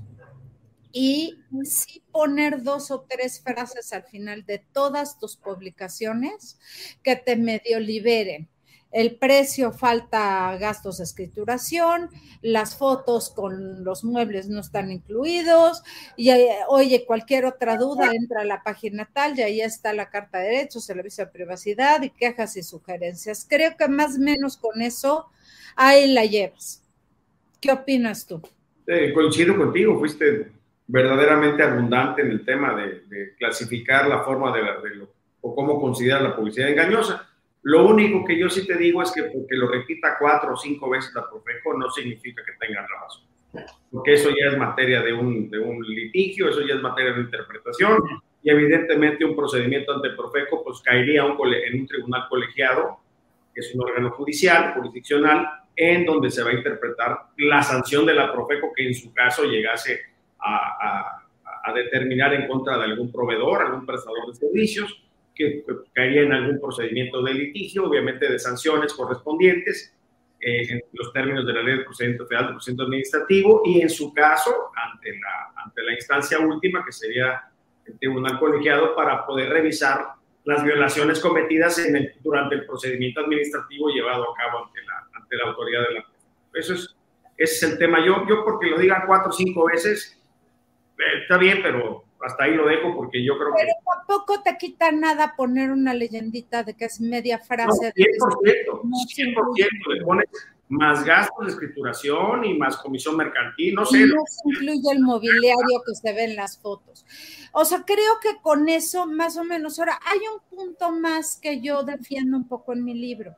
En casi todas las ventas por internet, o sea, si tú te metes a Amazon y compras lo que te pegue la gana, en el momento en que tú le push the red button, compraste, te cargan a tu tarjeta, se empaqueta y te lo mandan a tu casa. Y a ti te llega la libreta, resulta que no era del papel que te dijeron, resulta que no dice lo que era, que tenía menos hojas, y vas y te quejas, ¿no? Que te engañaron. En este caso, cuando tú anuncias una casa, un departamento a vender y la gente le hace push de red botón, lo que va a obtener de ti es un contacto y una cita para ir físicamente a ver el inmueble. Hablo de inmuebles usados. Es decir, el consumidor va a tener una oportunidad maravillosa de caminar, de tocar, de preguntar, de... Entonces ahí, Carmen, sugieres en tu contrato que el vendedor en sus declaraciones, en la escritura o en el contrato privado, declara bajo protesta. Hay que utilizar mucho esos, hay muchos puntos finos que puedes con la norma cuidar, como los hemos venido señalando en este y en otros anteriores. Puntos finos de decir, bueno, el, el, el, comprador declara que fue, visitó en el día 3 de junio, el día 15 de julio. Es más, que te firme que ahí, oye, fírmame que te viste la casa. No, la de, fírmame la visita, desde luego que es una bitácora que puedes llevar, es una bitácora, fírmame la visita, pero aparte en el, acto jurídico que formalicen con el vendedor y comprador, porque seguramente si es una vivienda usada, pues te va a decir el comprador, si yo no me dedico al área, yo no conozco del tema, yo tengo otra actividad y soy astronauta, y pues, pues voy con Carmen, le digo, Carmen, voy a vender mi casa porque pues resulta que Tony me dio chamba allá en Veracruz para limpiarle la alberca. Entonces, me, me voy contigo y voy tapado de los ojos y tú me vas a llevar la venta desde la A a la Z.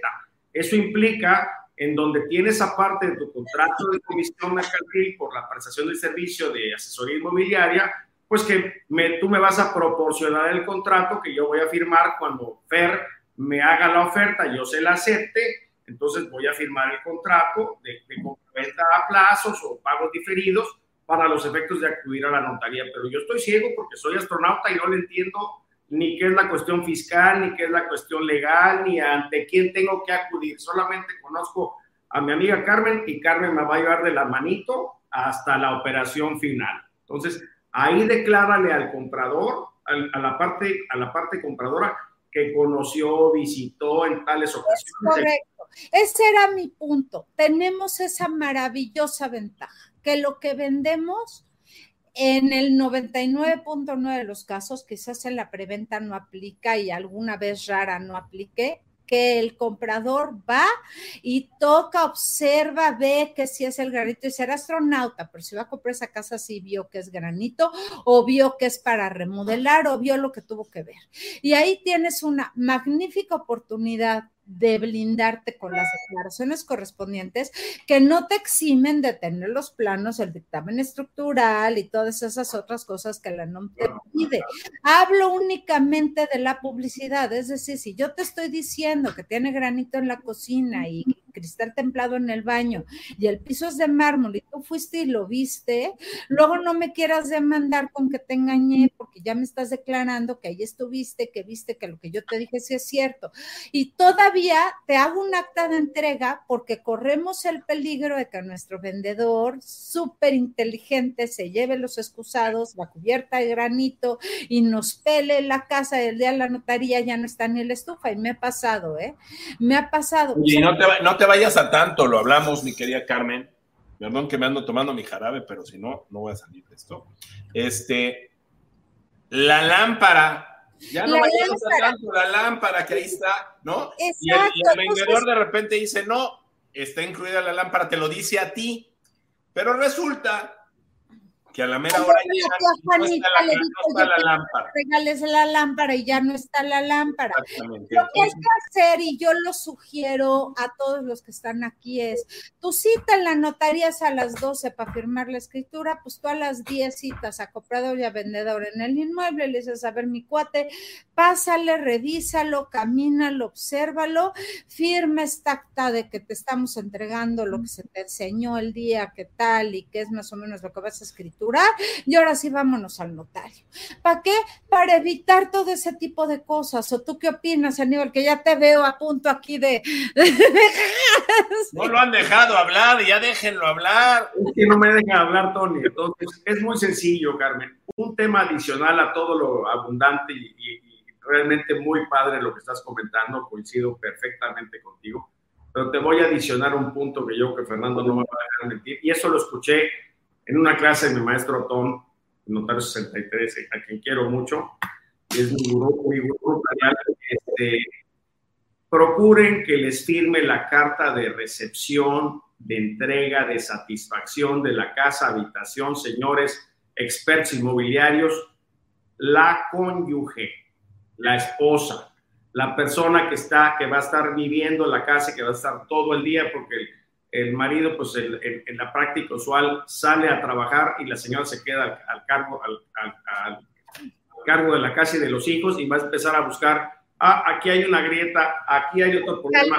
¿De qué a las 10 de la noche de la chamba hasta el gorro y va a decir, no quiero saber nada, déjame verlo mañana con el que nos vendió la casa, a ver qué pasa. Le hace una llamada en la mañana, sigue su trabajo y no le da seguimiento.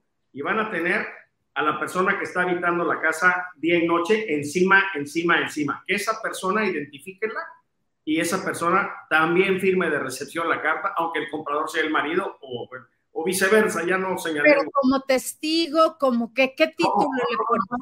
Reciben de entera conformidad la casa los dos, punto. Ok como cónyuge tal cual. Eso no te exime de las obligaciones de la norma, ni lo que te señalan las, los visos ocultos de la obra y todo lo que señala la ley, eso no te exime. Pero al final de cuentas, si tú dices en el ejemplo que señalaste que el granito color tal y que el, el, el, el mueble tal o el baño tal o el cristal templado tal, Este, bueno, eso que lo firmen de recibido perfectamente. No, no, aquí está la, su carta de recepción y está, está completa. Yo lo hago, pero la, la pareja. Esa es lo que quiero llegar a decir. Oye, yo, yo, sí lo hacía, pero la ponía como testigo porque mi lógica me decía como compradora no tenía personalidad jurídica, pero al firmar como testigo, pues ya le hice firmar. La voy a resumir en dos palabras. Lo que sobra no perjudica. Lo que falta sí perjudica. Perfecto. Maravillosa aportación. Parece que no, pero vean todas las hojas que llevo del foro, ¿eh? Ya voy en la tercera. Porque... Vamos a sacar otro libro. y, lo, mejor es que es sin costo. Pero luego te reclaman, Tony, que das muchos anuncios. Me reclaman, bueno. Oigan, a ver, hay algo muy importante que yo quisiera eh, tomarlo en cuenta. Lo primero es, este, cuando te den un inmueble a la venta, primero, ya olvídense de no tener contratos. Contratos, voy a quitar la palabra que dice eh, mi, querido notario Aníbal Pedrero tienes que firmar un contrato de prestación de servicios. Ya no puedes estar así, ah, no, ya me la dan y como no, y a ver, te la paso y todo, porque cuando te llegue, cuando te llegue una multa, se puede acabar tu vida profesional si no hiciste las cosas de manera correcta. Económica, ¿qué otra cosa? ¿Qué? Económica. Económica, pues, eh, profesional y económica porque te, va, te puede afectar mucho. Segundo, cuando firmes tu contrato de prestación de servicios, haz una relación completa de lo que tiene la casa, de lo que incluye la casa, recorre el inmueble con el comprador, perdón, con el vendedor, eh, checa, aquí incluye la lámpara, aquí no incluye la lámpara, toma fotografías, haz una relación completa y que te la firme, porque pueden cambiar las condiciones Acuérdense que la casa a lo mejor se vende 6, 8, 10 meses después y a lo mejor cambian las condiciones. Y tú tienes que tener el soporte de que lo que platicaste con el propietario está firmado y está estructurado. Háganlo de esa forma porque ese es un seguro para que no les lleguen multas. Fernando, estás muy calladito. Ya te quieres ir a jugar golf, ya vi tu, tu drive allá atrás. no, no, no, escuchaba con atención lo que, lo que comentaba Carmen y Aníbal, la verdad es que completaron muy bien el punto de lo que es la publicidad. Eh, yo coincido todavía un poco más con Aníbal en el sentido de que como asesores sabemos bien lo que un inmueble tiene y no tiene, no te salgas de esa línea y no pasa nada. No creo que haya mucha ciencia para no hacer una publicidad engañosa. Básicamente las publicidades locales son muy sencillas, ¿no? a lo mucho que pueden aportar son los metros cuadrados de, construcción y de, y de terreno. Evitan los logos, eh, por el sentido que también marca la, la norma, logos de asociaciones o, o, sociedades que puedan avalar sin, sin conocer tu producto.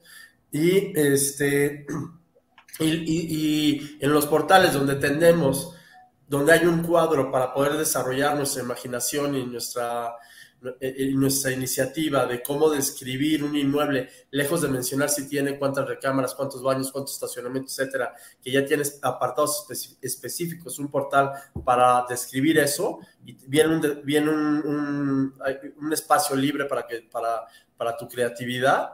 Bueno, eh, no, no esa creatividad tiene que estar apoyada de, en excesos superlativos, etcétera, sino simplemente se puede ir abocada precisamente en ubicación, en virtudes, este, no superlativas, ya todo lo que mencionó Carmen, ¿no? Entonces yo creo que es ese sentido, es una, una cosa diferenciar el tipo de publicidades que utilizamos, desde lo que es la local, de lo que es la digital, desde la que, la que hacemos entre los propios chats de comunicación que tenemos los, los, este, los asesores, y, e incluso eh, eh, la comunicación que tenemos digital con nuestro propio, propio cliente cuando nos pide mayores informes, que no, que no caigamos en, en, exagerar las cualidades del producto. Muy bien. Oigan, este, a ver, llevo varios, varios puntos. Este, primero, nos siguen preguntando ahí de los códigos QR. ¿Pudieran poner nuevamente la información de Aníbal Pedrero? Primero la de Carmen García Cosío, primero las damas. ¿Verdad? Este libro te va a ayudar, te va a ayudar a, resolverte todas tus dudas. Así que ahí está, escaneen el código QR y eh, con la palabra tiburones inmobiliarios en mayúsculas, puedes tener el 20% de descuento en la versión digital o bien si lo quieres en la versión normal, en la versión impresa, bueno, pues no tenemos descuento. Ya nos deberían de dar descuento para que le demos, aunque sea un 5% de descuento ahí a nuestra gente, pero bueno. Este, ahí está que nos pedía el código QR. Lo que tienes que hacer es sacar tu teléfono, escanear el código QR y te lleva automáticamente a la página donde puedes comprar. ahí pones y te lleva automáticamente a la página donde puedes comprar el libro. Después, vamos con Aníbal Pedrero también para que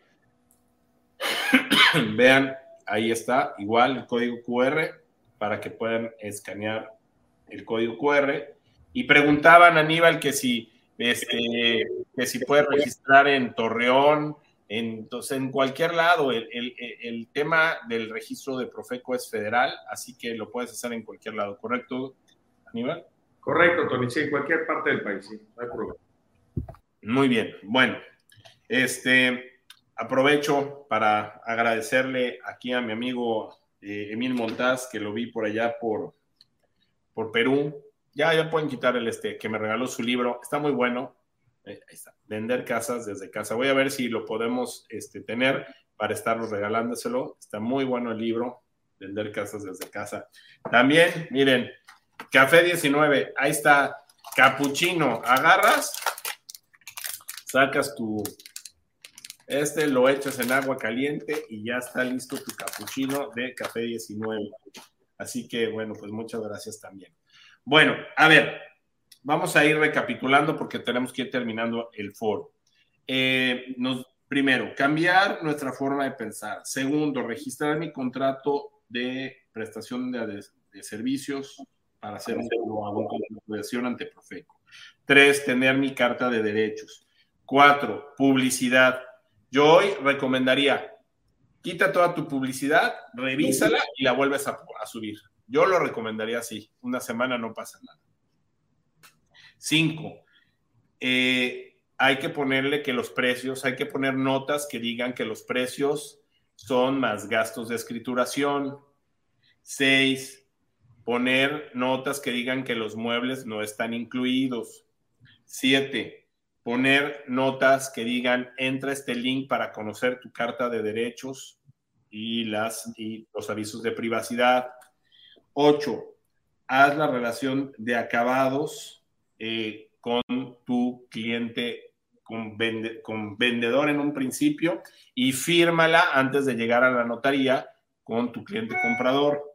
9. Evita logos de asociaciones e instituciones. Ya no podemos poner GIS, este, APSI, eh, COPIN, eh, AMPI o la que quieran.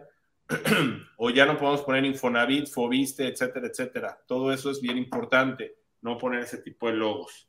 ¿Qué más nos recomendarían? Vamos a hacer un decálogo, nos falta uno. Lo de que los impuestos y gastos de escritura no están incluidos en el precio, no sé si lo mencionaste, no lo escuché. Sí, este precio, en el, en el precio ponerle falta escrito, gastos de escrituración y a impuestos, porque si no, tan si es que me dijiste gastos, no impuestos, o me dijiste impuestos, no gastos. ¿Qué hay impuestos de derecho? Lo que no sobra, no falta, ¿o cómo va? Hay, impuestos y derechos en el acto jurídico traslativo de dominio. ¿eh? Entonces, impuestos y derechos, y como le... un impuesto... Y, los, famosos gastos varios de los notarios que pues, les decía, oigan, ya... Oye, este, no, eso, esos son muy, muy, muy, muy baratos, la verdad que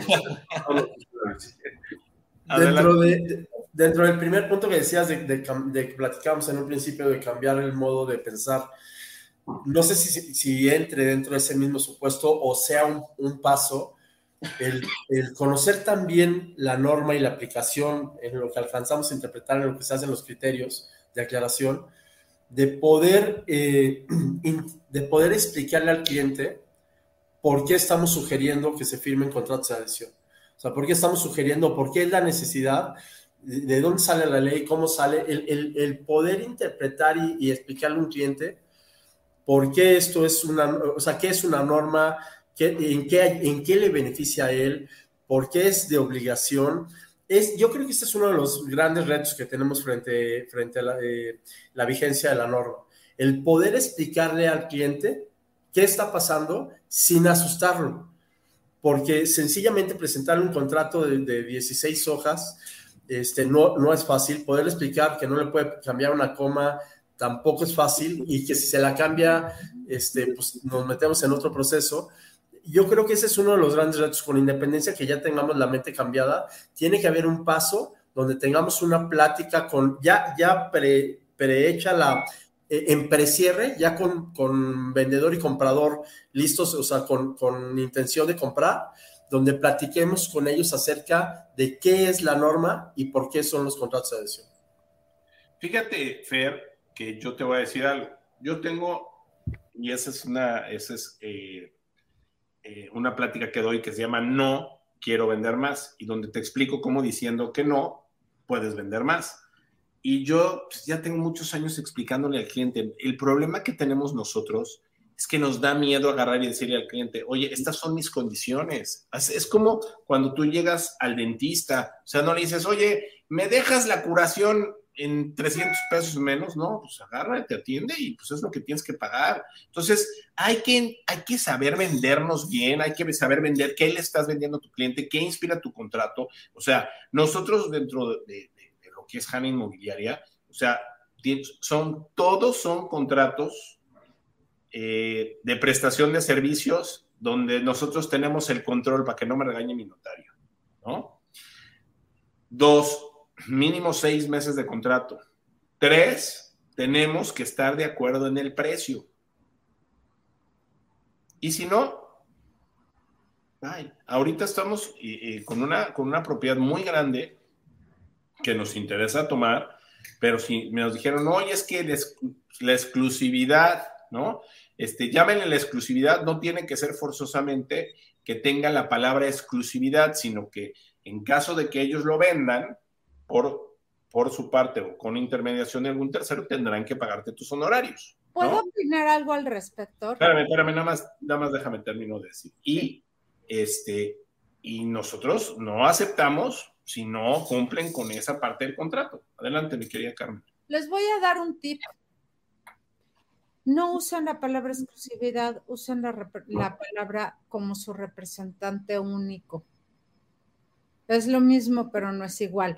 O sea, si tú vas a contratar a Luis Miguel para que vaya y dé un concierto en tu fiesta, no le hablas a 20 representantes porque si tiene uno es que el monopolio, sí o no, el señor Luis Miguel tiene un representante y no creo que esté violando ninguna ley de monopolios. Bueno, pues es lo mismo. El propio... Por eso se llama mandato, Carmen. ¿Eh? Por eso se llama mandato. Es correcto. La, palabra es el mandato donde te están, el mandante te, le, otorga al mandatario una, una, una comisión exclusiva de la enajenación de Es correcto, pero si la genera angustia, empiezan a usar la palabra mandatario o representante único. Y ya acabamos. Nada más era un comentario. Yo cambié todo. ¿Lo complemento?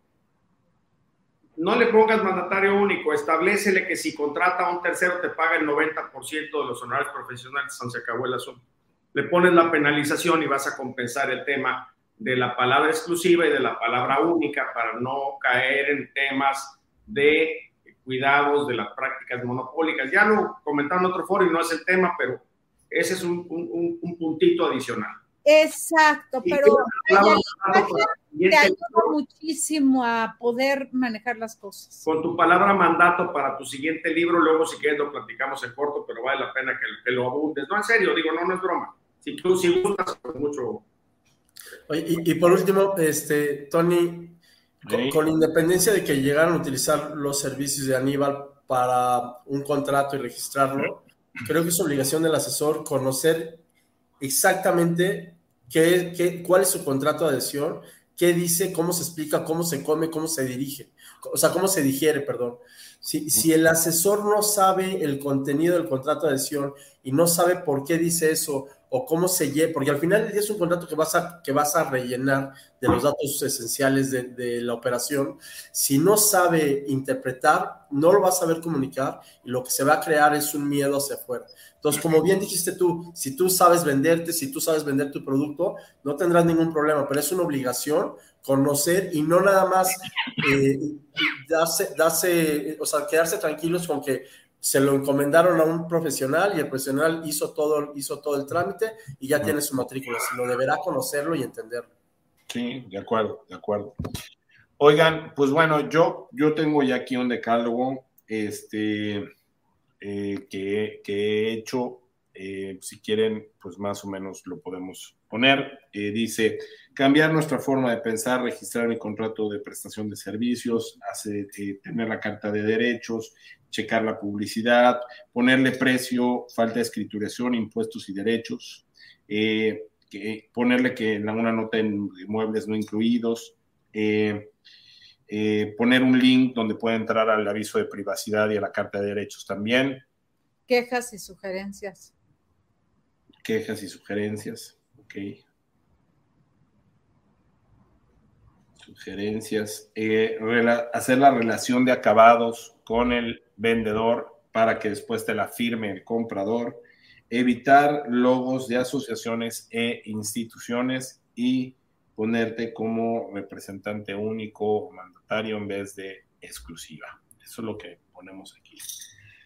Este, híjole, pues ha sido un chorro de, información. Yo les agradezco muchísimo. Vamos a llegar casi a dos horas de, el foro. Yo les quiero pedir a todos, pues que estén el próximo martes, si Dios quiere, en el foro 195, donde estarán los notarios, donde estará Alfonso Guatirrojo.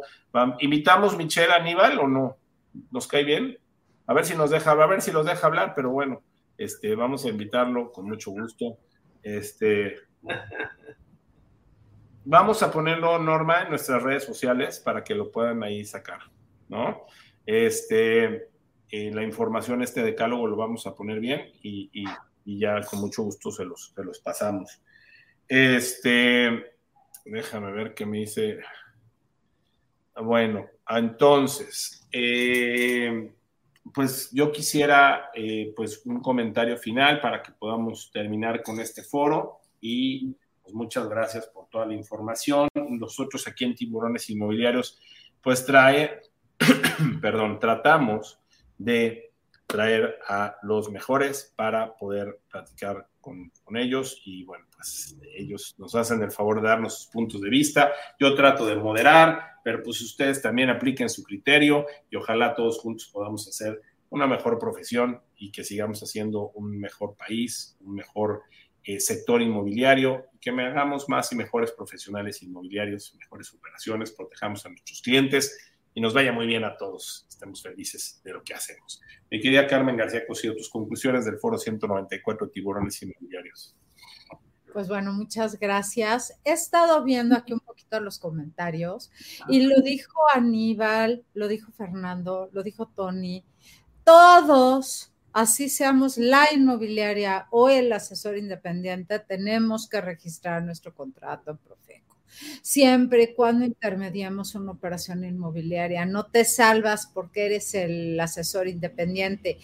Me llegó por mail una pregunta que no, no sé por qué no la pusieron aquí, pero me pone, si yo soy asesora de una inmobiliaria, yo también tengo que ir a registrar mi contrato. La respuesta es no y sí. La que va a firmar el contrato es la representante o el representante legal de la inmobiliaria. Lo que tú tienes que tener es tu contrato de asesor inmobiliario, o sea, de comisionista mercantil de esa inmobiliaria para que quedes amparado por las acciones de esa inmobiliaria. Y lo que sí puede ser, perdón la palabrita, pero es una especie de policía de tu inmobiliaria. Si estás viendo que tu inmobiliaria no le importa y dice que eso no va a pasar y que es puro show, como he oído a muchísima gente que lo dice, ah, yo no voy a hacer nada, es moda, eso no va a pasar, pues considera la posibilidad de irte de esa inmobiliaria.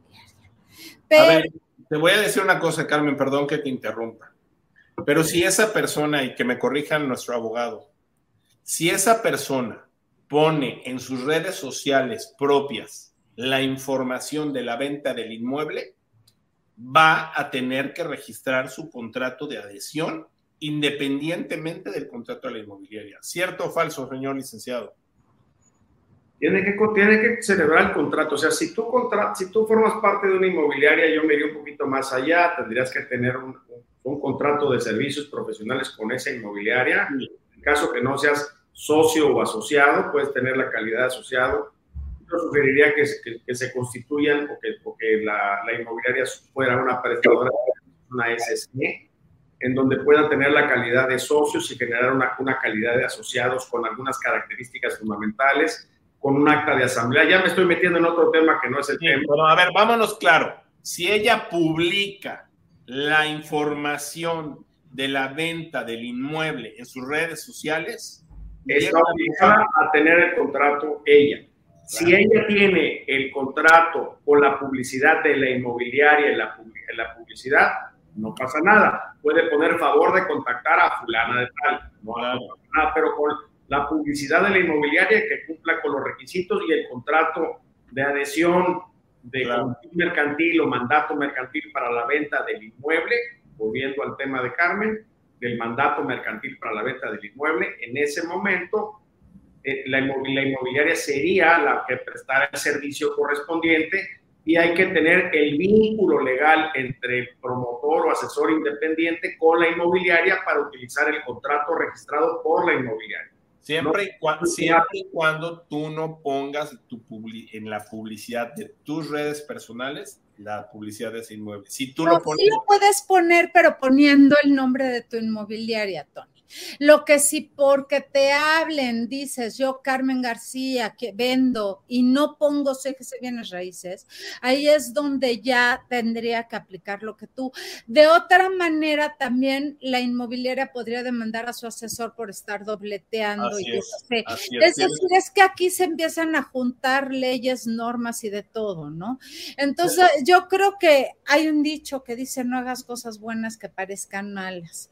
si publicas tu inmueble, por ejemplo, es tu exclusiva y te interesa que se venda, pues nada más pon siempre que eres de CGC o de RIMAX o donde quiera que seas. O sea, pero eh, una cosa que sí es bien importante, no saben cuánta gente me ha dicho que somos una bola de faroleros, que qué barbaridad, que qué show hemos hecho y que no va a pasar nada y que desde aquí en Tiburones, yo con mi libro y cada uno en su, en su mundo, que le estamos armando de megatos. Señor, ojalá, ojalá, tengan razón, de verdad. Ojalá, pero las cosas sí pasan y si tú trabajas para una inmobiliaria y ves que tu inmobiliaria está en ese plan, ten cuidado. Ten cuidado. Gracias, Carmencita. Tenemos, nos, nos quedan tres minutos. Gracias, Carmencita. Te mando un fuerte abrazo. Que Dios te bendiga y gracias por estar aquí con nosotros. Gracias. querido Fernando Rodríguez, conclusiones. Sí, eh, gracias. Lo mismo, ¿no? Eh, la norma es un hecho, la norma ya sale, ya, ya sale su vigencia en, en, corto tiempo. Entonces, ante esta enorme cantidad de dudas que tenemos, lo que tenemos que hacer es cómo la vamos a aplicar en base a lo que somos capaces no porque la norma esté en su, en su gran mayoría dirigida hacia vivienda nueva, y aunque no tenga esta distinción de vivienda nueva o vivienda usada, significa que no la vamos a aplicar. Sí la vamos a aplicar, pero vamos a aplicar hasta donde nos alcance a aplicarla. No hay que rompernos la cabeza, no tenemos que sacar información, no tenemos que completar información que no alcanzamos a tener, no estamos obligados a lo, a lo, a, lo incalzable. no, podemos, no, podemos, obtener cosas que no... inalcanzable Perdón, sí. No, están, no podemos obtener cosas que no están en nuestras manos. Entonces, no nos rompamos la cabeza. Si bien es cierto, hay que ocuparnos, no hay que preocuparnos. Es una situación que ya está. Y lo mismo, el consejo es de que la, la, la terminemos de aprender para que la podamos comunicar con, como una cuestión este, normal dentro de lo que cabe. Muy bien. Muchísimas gracias, mi querido Fer. Te mando un abrazo. Que Dios te bendiga. Que termines de componerte. Esperemos que ya mañana estemos a todo, a todo dar. Primero Dios.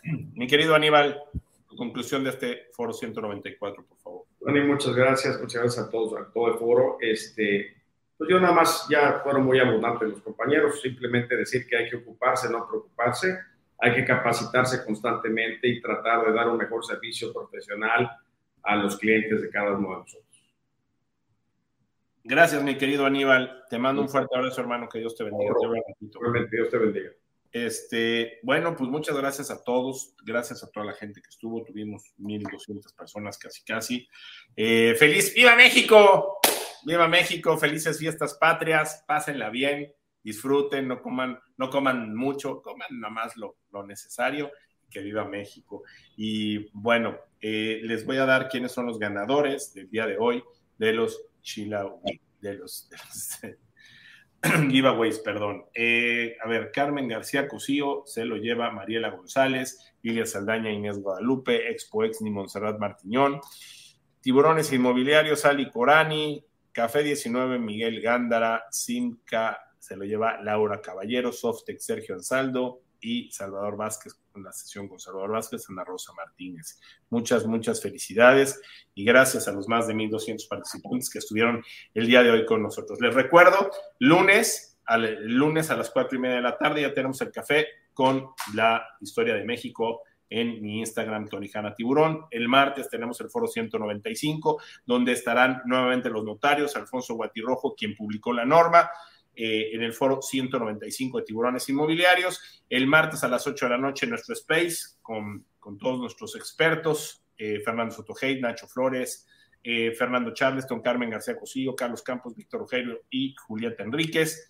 En, en, Twitter, ahí los esperamos en nuestro space a las 8 de la noche. Y el próximo jueves, el foro 196 de Tiburones Inmobiliarios, análisis de mercado de comparativo con mi querida Tamara de Zabaleta. Muchísimas gracias a todos, les mando un fuerte abrazo, que Dios los bendiga y que me componga lo que me queda de esta gripilla. Y bueno, diviértanse, pásenla bien, disfruten su fin de semana, cuídense mucho y que Dios los bendiga. Como siempre digo, gracias a Dios por permitirnos estar aquí y por permitirnos estar bien. Nos vemos, si Dios quiere, en la próxima de la Biblia, Tiburones Inmobiliarios.